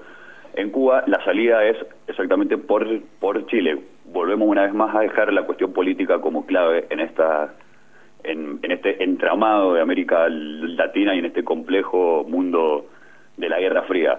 Entonces, como sin duda alguna, eh, en este caso estamos hablando sobre eh, organizaciones armadas, sin, nunca hay que dejar de lado la visión política, porque la, la política fue la que permitió que esto sucediera, sin duda alguna. Seguro.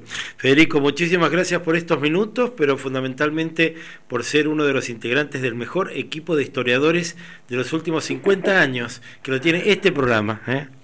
Por favor, Marcelo, muchísimas gracias a vos eh, por la posibilidad que me das de poder charlar sobre estos temas y de poder participar en tu programa. Federico Blanco, quien es profesor de historia e historiador aquí en Latinocracia, Elogio de la Grieta, que te propone una vez más hoy. Hoy estamos en la Raldenses, la Raldeños, ¿cómo se dirá?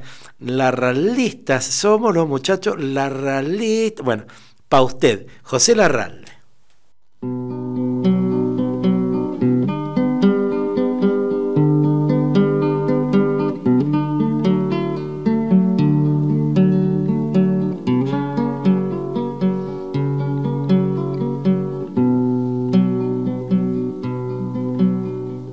Señor, para usted que sabe tanto, para usted que cuando llega una fiesta de esas fiestas gloriosas de mi tierra, o, o simplemente una doma que le llaman, y que de doma, señor, no tiene nada, porque el que sabe le llama jineteada, pa' usted. Pa' usted y pa' muchos que pa' probar a un criollo quieren hacerlo al volcao de una pialada, o al bellaquear de un mancarrón mañero acostumbrado a que el hombre clave guampa. A usted quiero aclararle la mirada. Le voy a decir no más de cosas que conozco. De lo que me han contado, no diré nada. Pa' que vea que no me voy del surco pa' esquivar el cueverío y la vizcachada. Y le voy a contar de tiempos de aura, no de aquellos tiempos que habrá pasado mi tata.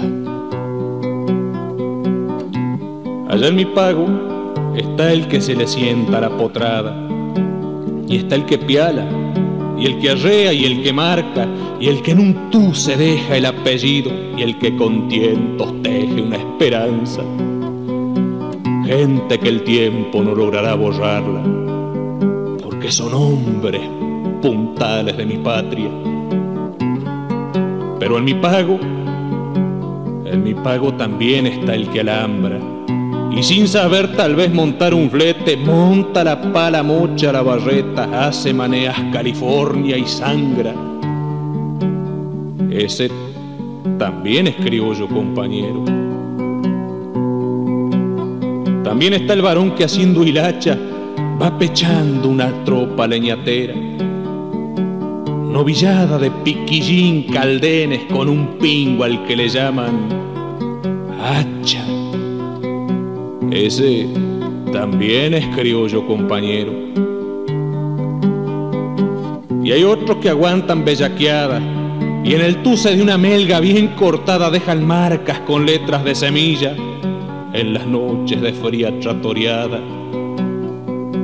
Esos esos también son criollos, compañero.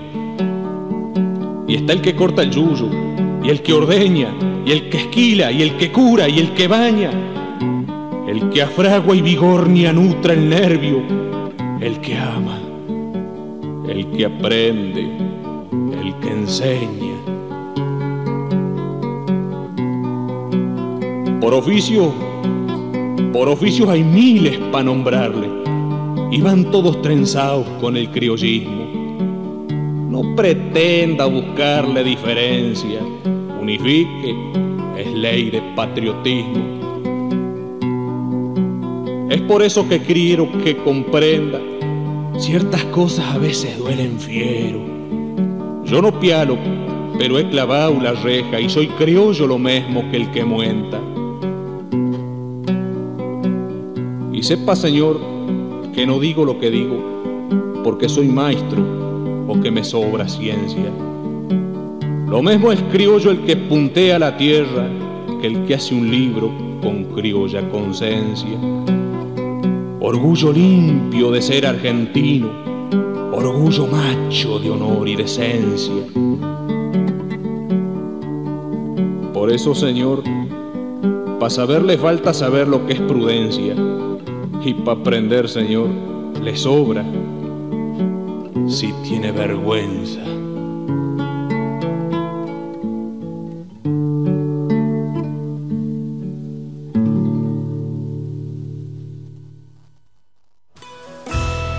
Con base en la renovada Constitución Nacional de 1994, los argentinos formamos parte de un Estado-nación. Lo decimos para recordarlo, para sostenerlo.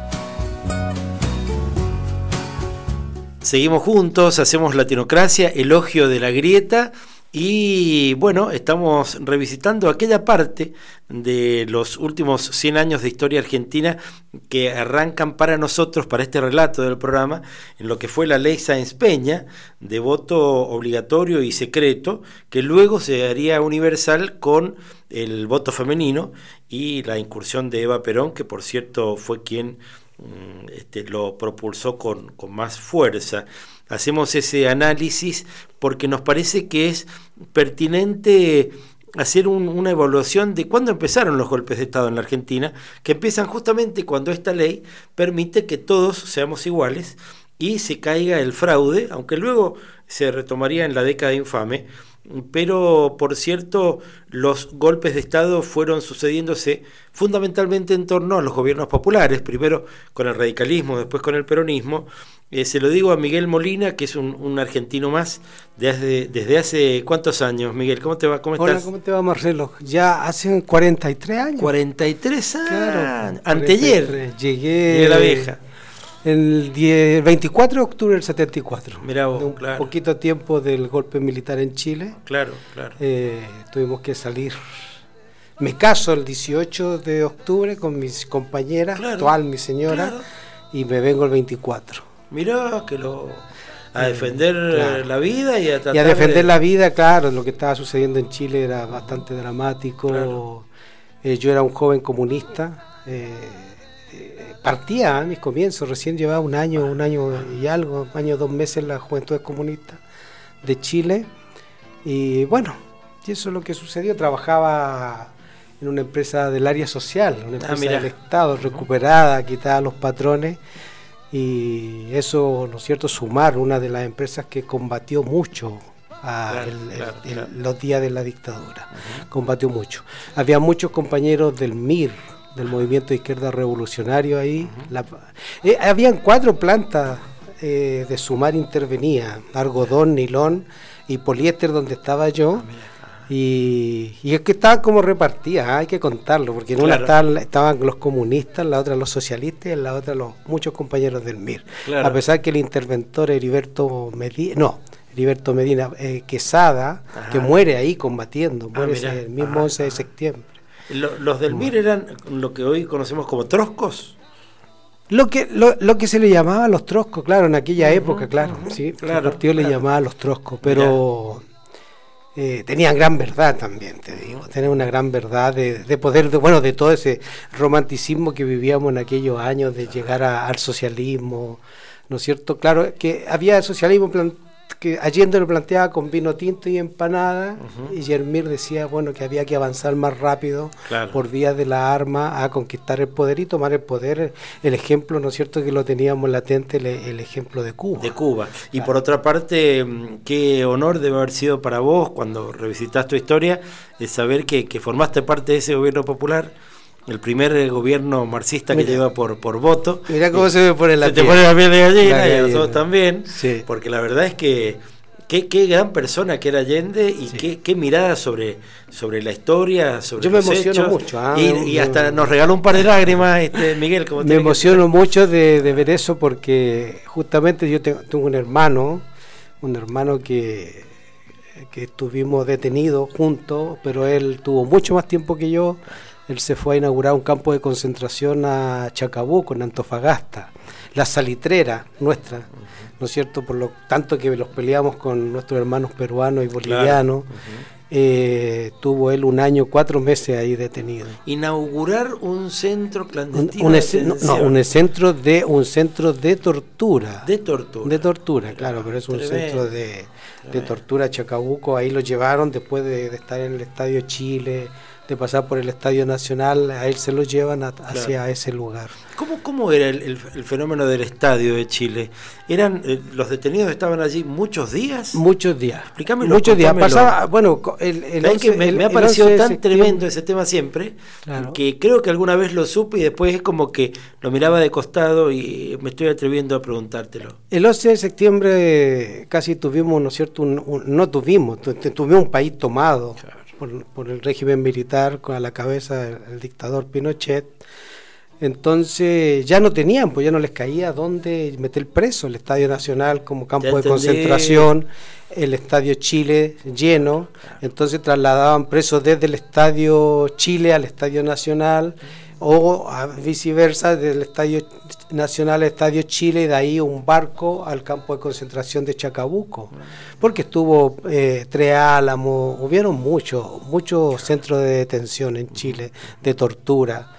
eh, fue impresionante, realmente fue, fue terrible. Bueno, había que acabar con los portadores del sucio trapo rojo, como, como decía la derecha, de todos los militantes políticos y sociales, en uno de los países que más se había atrevido junto con Cuba, ¿no?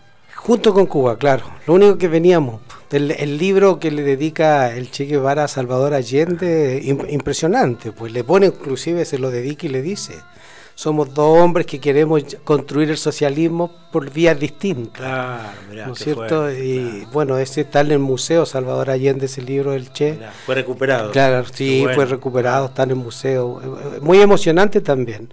Emocionante porque el, el Che se le pone ahí, pues. Dos Claro. hombres que queremos llegar al socialismo por vías distintas.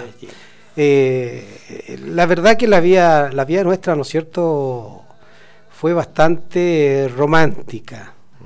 Romántica, porque el capitalismo eh, no, no, no iba a permitir que le quitáramos eh, todas sus dávidas así nomás.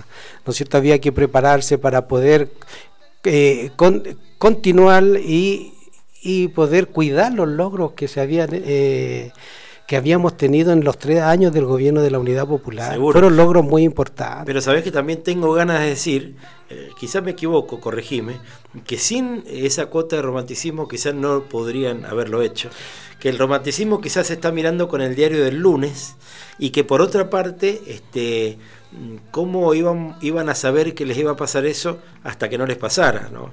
Porque se habían atrevido demasiado y porque la ITT les estaba haciendo Eh, el golpe claro. desde antes de que asumiera Allende, que fue tres veces eh, candidato y, y en la cuarta En la ingresó. cuarta gana, Eh, sí. En eso Un hombre parecido extraordinario. al- al caso Lula, digamos. Un, ¿no? un hombre extraordinario. Yo tuve el honor de conocerlo, No joven también de conocerlo, muy Claro, joven. claro, claro. Eh, un hombre que tú le dabas la mano y como que te transmitía, ¿no es cierto? Un, un, qué sé yo, una electricidad, de- tipo muy, Una energía, eh, muy, eh, muy, eh, ¿cómo diríamos? Oh, Paciente, eh, mu- muy lindo para hablar. Eh, Allende, bueno, es nuestra figura, una Sin figura duda, latinoamericana que tenemos eh, realmente que y su consecuencia, pues, su consecuencia que tuvo de quedarse y decir, "Eh, a mí me los me sacan muerto de acá y de ahí me sacaron muerto. Seguro. No, y además también eso que uno ve con, con el diario del lunes y decís, este, tuvieron que hacer todo el daño que hicieron y provocar todo el dolor que produjeron los esbirros del pinochetismo y demás por la cumbre a la que ustedes habían llevado a Chile, en definitiva, ¿no? En Yo esos creo tres que- años de gobierno popular. Yo creo que era, eh, fue, fue importante, los tres, los tres años de gobierno de la Unidad Popular fue importante para Chile, fue importante, aprendimos mucho, lo que pasa que esta, estos dos polos, ¿no es cierto?, que teníamos, que era el Movimiento de Izquierda Revolucionaria, el MIR, que muchos de ellos inclusive no eran integrantes del, del- de la Unidad Popular, no eran integrantes Claro, del claro, gobierno de la Unidad Popular, cierto. pero muchos de ellos eran del GAP, de grupos de amigos del presidente, Ah, que lo cuidaron. lo- ¿Quién cuidaba a- a- al presidente Allende? Era el MIR. Mirá. El MIR con un Ah, grupo, ¿no es cierto?, del Partido Socialista y algunos comunistas, porque acuérdense, hay que recordarse que el Partido Comunista no estaba con la vía armada. Claro, cierto. El Partido Comunista lo único que quería, lo único que, que pretendía, ¿no es cierto?, era hacer lo que Salvador Allende decía. ¿Qué es lo que decía Allende? Que había que producir para poder salir del mercado negro, de lo que le están haciendo hoy día a Venezuela. ¿No es cierto? Había un mercado negro, no, no teníamos nada. ¿no? Para eh, poder comprar un kilo de pan teníamos que pasar toda una noche en, en las colas para poder... Entonces, todas esas cosas, por eso cuando hoy día se ve a Venezuela y se habla de Venezuela, lo vivimos nosotros. Claro, claro, no se lo contaron. No, no Realmente lo- contamos, lo nosotros lo vivimos, lo que le están haciendo a Venezuela hoy día, por eso hay que tener Además, mucho una cuidado. vieja con receta esto. esta, ¿no? Exacto. Una vieja receta que han aplicado Claro, en todos los en países, todos los países. donde los gobiernos no les son contestes. ¿no? Justamente. Cuando una- ellos, cuando e- no son gobiernos de derecha, eso es populismo. Claro. Ah, pero no. Ahora, el populismo, el, el comunismo del, del 2000 y pico, ¿no? Entonces Claro. había que defender, eh, había que estar ahí en ese, en esa tramada y no estaba el, el, el MIR dentro del gobierno, dentro de la coalición de la, de la Unidad Popular. Mirá, me había olvidado, claro. Claro, eso es muy pero verdad. sí, ellos, yo te digo, dos personas extraordinarias, Miguel Enrique, Galo Claro. Enrique, son dos héroes nuestros chilenos murieron combatiendo, los mataron, son extraordinarios. Después llegamos a comprender muchas cosas. Yo era muy jovencito en ese entonces y tuve varios agarrones con, pero con los compañeros del MIR. Trabajaba inclusive yo en un en la fábrica, yo trabajaba con ellos, el FTR, que eran también de ellos, por Frente de Trabajadores Revolucionarios, Ah, mira. después el Frente de Estudiantes Revolucionarios, estaban creciendo mucho, mucho, mucho en Chile. Y ese era, el frente, era el Frente Armado. Bien, estamos hablando de organizaciones armadas en la Argentina, pero ¿por qué no también llevarlo por el lado de la mm, situación de Chile? Porque en realidad estamos hablando de una época en el contexto de la Guerra Fría, ¿no? Y además, bueno, veníamos del Mayo francés, la Sí, Revolución cubana, digamos... e- Y era Alianza como- para el Progreso, de ahí paran, pues intentan Claro, parar todo. Claro. Intentan parar, ¿no es cierto?, la revolución cubana ya como en, en- en Latinoamérica, en, en este continente, una revolución, ¿no es cierto?, prosoviética, no podían, tenían que pasarle plata. Yo, yo para mí, de ahí nace el Fondo Monetario Internacional. Y claro, Ah, empiezan claro, a, a meter claro. billetes, plata para que los movimientos revolucionarios y la, aplastar todo Claro. esto. Y de ahí los quedamos endeudados. Todo Nada más que ahora los hemos endeudado mucho Todo- más, pero... no- nos han endeudado muchísimo más. Vamos a escuchar otro de los audios de la historia. Le vamos a pedir a nuestro operador de lo que nos trae este, esto de eh, buscar, bucear, para saber cuáles son las miradas sobre lo que ocurrió.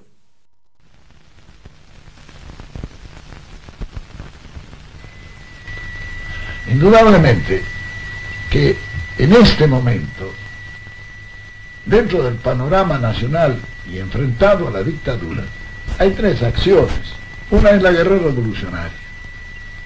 Otra es una insurrección que parece proliferar en el ejército, etcétera, con los generales y toda esa cosa. Y el otro es la línea pacífica de la normalización institucional. Son las tres acciones que se están realizando. Indudablemente la guerra revolucionaria es una guerra larga, sumamente larga y muy cruenta, donde el sacrificio de los hombres es una cosa penosa y prolongada. Y quizá ese sea un camino si no hay otro remedio. La insurrección militar que se pretende realizar no ofrece al pueblo las garantías, todo por el tiempo. Quizá el camino mejor fuera la normalización institucional, porque es la que se puede alcanzar en menor tiempo. Ahora tiene un inconveniente, la mala intención. E indudablemente que se pretende hacer una trampa como nos han venido haciendo en los 16 años de guerra que llevamos. Porque piensen que esto son 16 años de guerra en los cuales hemos ganado nosotros 5 o 6 batallas. La última ganada es posiblemente la más decisiva. Este enemigo se siente vencido y comienza a retirarse. Nosotros qué tenemos que hacer frente a un enemigo que se retira? Perseguirlo, no dejarle levantar cabeza. Es lo que hacemos en esta conducción. Pero siempre que un, un- enemigo se siente vencido, busca la negociación, busca la mesa de negociaciones. Vean ustedes lo que está pasando en Vietnam, que es un ejemplo de la guerra regular, la guerra internacional. Muy bien, estos señores... Mira vos, justamente Juan Domingo Perón, uno de los actores de esta época, sin ningún lugar a dudas, este, aún en el exilio en España, respondiendo seguramente a la entrevista aquella memorable de Octavio Getino y Pino Solanas, ¿no? Que hicieron aquellos documentales y tanto más. Pero en buena medida, este, por un lado, también con el diario del lunes, uno dice, bueno, alentó la formación de grupos mm, que después trató de frenar para encauzarlos en lo que se llamaría el, el sistema institucional democrático. Y bueno, todo esto después trajo algunos problemas graves a la Argentina, ¿no? Y sí, yo creo que lo... eh, Yo, cuando hablan de movimiento armado, ¿no es cierto?, de todo eso, yo digo también son movimientos de autodefensa, porque eh, el pueblo tiene que tener movimiento de autodefensa, porque los atropellan mucho. Atropellan, ¿no es cierto?, nuestros sindicatos, atropellan todo, el pueblo lo, lo atropellan como quieren. Y nosotros siempre con el panfleto. El panfleto, ¿no es cierto? Y, y la huelga, solo, el paro. claro, claro. Entonces, cuando yo digo movimiento eh, revolucionario o de la arma, eh, eh, no es tan solo, ¿no es cierto?, tomar la arma para tomar el poder, sino que también para autodefenderse. Mirá. Hoy día mismo no me venía escuchando de que hoy día se han quemado cuatro micros en la Argentina, en Buenos Aires, por el, por el paro de mañana. Mirá, claro. ¿Quién quema esos micros? Claro. Los quema el pueblo. No son los trabajadores. No son los trabajadores. No son los trabajadores. No son los trabajadores. El discurso del miedo, Son los el discurso de no te metas, claro, el discurso claro. mirar lo que puede pasar Claro. mañana si va la movilización. Entonces. Bueno, ¿te acordás eh, que el no te metas viene de la dictadura argentina? ¿no? Exactamente. Muy, muy sospechoso. Yo no, no, no, no creo, ¿no es cierto?, de que de estas cosas que, que hoy día se están diciendo, ya se está preparando la ministra para ver cómo eh, parar los piquetes. ¿Qué piquetes está llamando a una movilización eh, con, con pleno derecho? Están Porque- provocando y están tratando que no se pueda ejercer el derecho constitucional a la petición pública que está justamente eh, amparado por, por la, la Carta Magna, ¿no? Pero también estoy pensando, y te llevo a otro, a otro momento de tu vida porque vamos a seguir hablando de lo mismo, pero ¿cómo fue venir a la Argentina huyendo de las mazmorras este, del pinochetismo y encontrarse aquí con, con la dictadura a poco de andar, ¿no?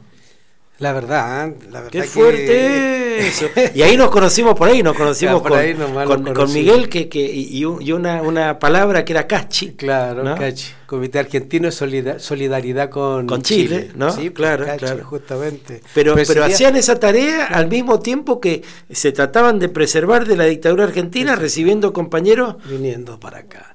Bueno, nosotros yo- yo especialmente tenemos que hablar 117 chilenos detenidos desaparecidos en la Argentina. Claro, Oh, claro, ¿no es todo un dato. no hay mira. un dato importante. Eh, de venir de Chile, bueno, viniendo de, ¿no es cierto?, de, de una dictadura feroz y llegar a la Argentina, ver realmente que no, no, lo, no, lo, no- yo no lo viví tan, tan fuerte. Tengo que, que de ser, ser honesto.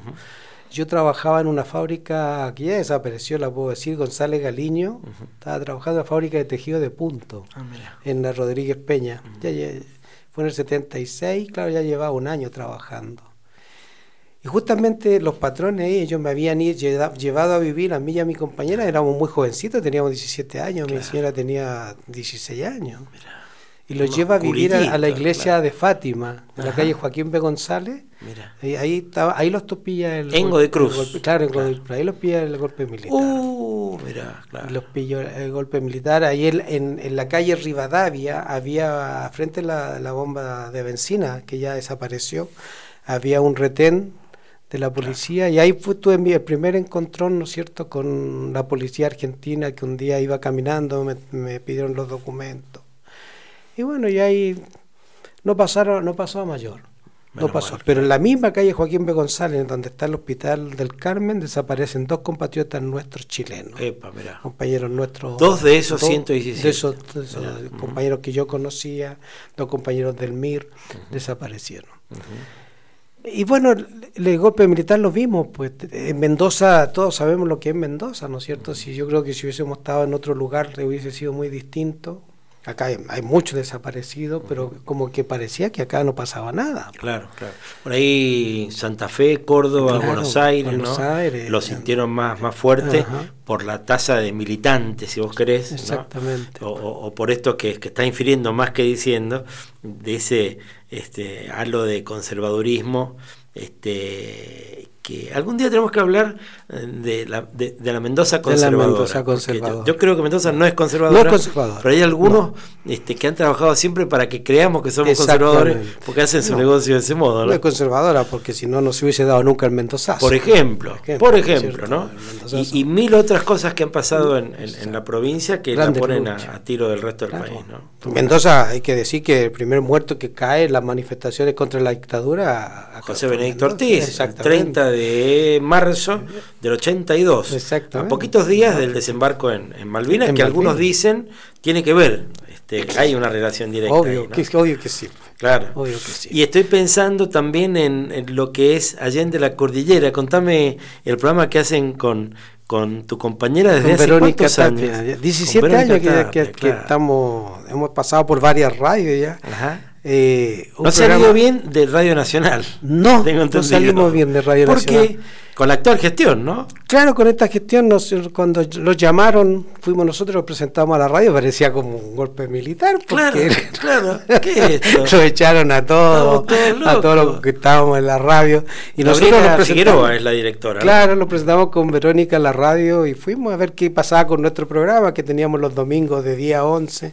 Claro, íbamos a ver si un poquito de censura era para nosotros. Claro, ¿no es cierto? No hablábamos nada extraño. Le contábamos a la gente, ¿no es cierto?, lo que pasaba en Chile, contábamos un poquito de acá. Bueno, con- contábamos parte de la historia, lo que no les gusta. A estos señores no les gusta que, que- que No. hablemos de historia. El espejo retrovisor Eh, no claro, debe existir. Justamente. Para que ellos- podamos cometer de nuevo los mismos errores. quería que ellos quieren borrar la historia de así. Entonces fuimos y cuando llegamos conversamos no con la directora, conversamos con el subdirector, un cabro joven.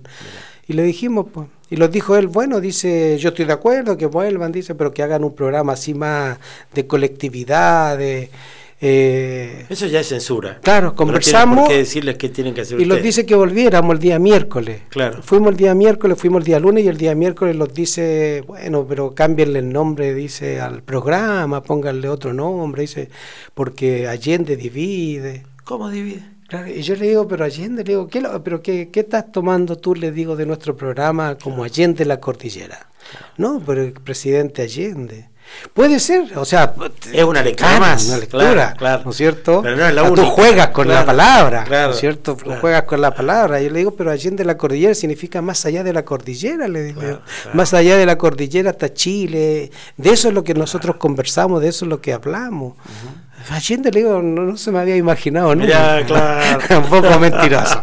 Digamos la verdad que es un poco mentiroso. No, pero eh, estamos Pero todos era de pa- acuerdo como... Era para poder zafarnos, ¿cierto? Y de decirle al cabro, oye, compadre. Además, qué triste, yo te pido disculpas por, por eh, permitirme que abuse de, de- de un lugar que no ocupo, pero digo, permitime que te diga que yo te pido disculpas por el Estado argentino, que en el ámbito puntual de Mendoza cometa la censura de ese modo tan grosero, tan triste y tan vergonzante por parte de una persona que además se dice periodista y demás como Gabriela Figueroa, ¿no? Así es. Bueno, y ahí Y le en pasó- democracia, además, bueno, ni claro, además de democracia. Bueno, pero no fuimos los únicos. No fueron los empezamos a únicos, salir, ya- claro. ya, sabía- ya sabíamos que no íbamos a volver. Nuestro programa es un programa marcado, nosotros hacemos memoria, ¿no es Bien, cierto? Hacemos claro, memoria, claro, verdad y claro. justicia. Yo estoy en las marchas de las madres. O sea, tú mismo me soy un tipo reconocido, ¿no es cierto? por, de siempre, por mi militancia. Entonces, no, no, no íbamos, el 11 de septiembre hablábamos, ¿no es cierto?, de- del golpe militar, recordábamos, poníamos las palabras Salvador Allende, bueno, no, no, no, ya es una cuestión que, no, claro, claro. ya se, veni- se veía. Ya se ve. Y es, imp- y es lindo, a mí, a mí me gusta, porque son desafíos que uno te va teniendo en la vida. Seguro, Te va claro. corriendo, claro. Yo ahora te lo puedo contar. Entonces son, son cosas lindas. Bueno, pero actualmente, desde hace unos tres años, me decías que tienen en la mosquitera. En la mosquitera estamos todos los Bien. domingos de día 12, eh, Radio con una libertad bastante, Bastante linda. Los cabros son muy, muy choros, trabajadores, con una cultura. Eh, es muy linda la radio, Claro, realmente que claro, es muy claro. buena. muy Una, buena. una radio hermana. Y esta radio no la conocía verdaderamente. bueno, y acá está, Ahí ¿eh? estuve muchas veces con el padre Contreras, acá yo. Claro, con claro, Carmelo Durán, no sé si tú tenés Uh, que el. Carmelo, claro, sí, Está sí, muy sí. enfermito también. eh, No, no me eh, digas. claro, tiene Alzheimer, Carmelo. No. Entonces, con él vinimos muchas veces al padre Contreras y él lo hablaba de la radio. siempre, Mirá, claro, muy claro. mucho. Mirá, nos, nos estamos emocionando todos por las dudas. Que no quede nadie sin emocionarse.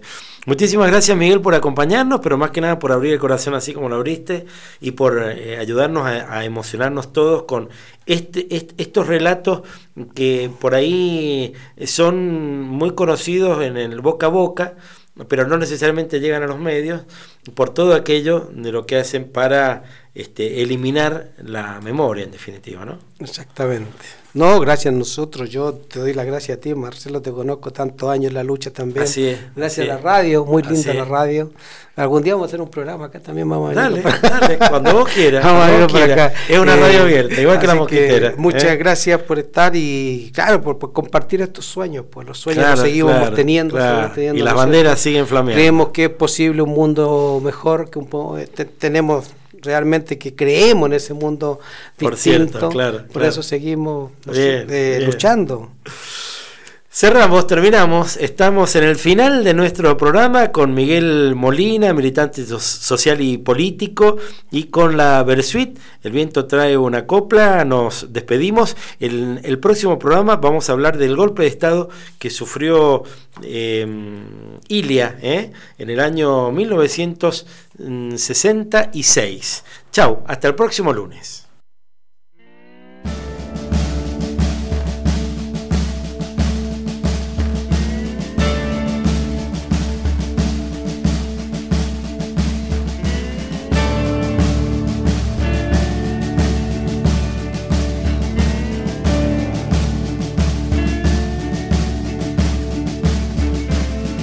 Trae una copla, recuerdos del huracán,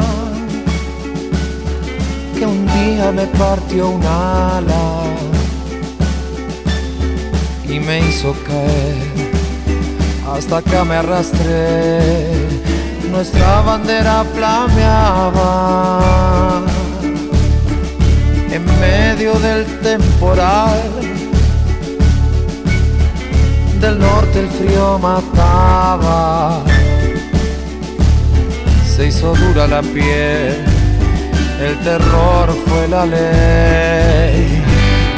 Y no olvide nada que plantamos ilusión en la pampa mojada que sudaba como yo.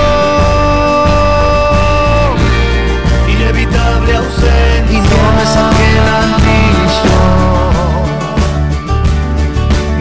cielo la cruz del sol.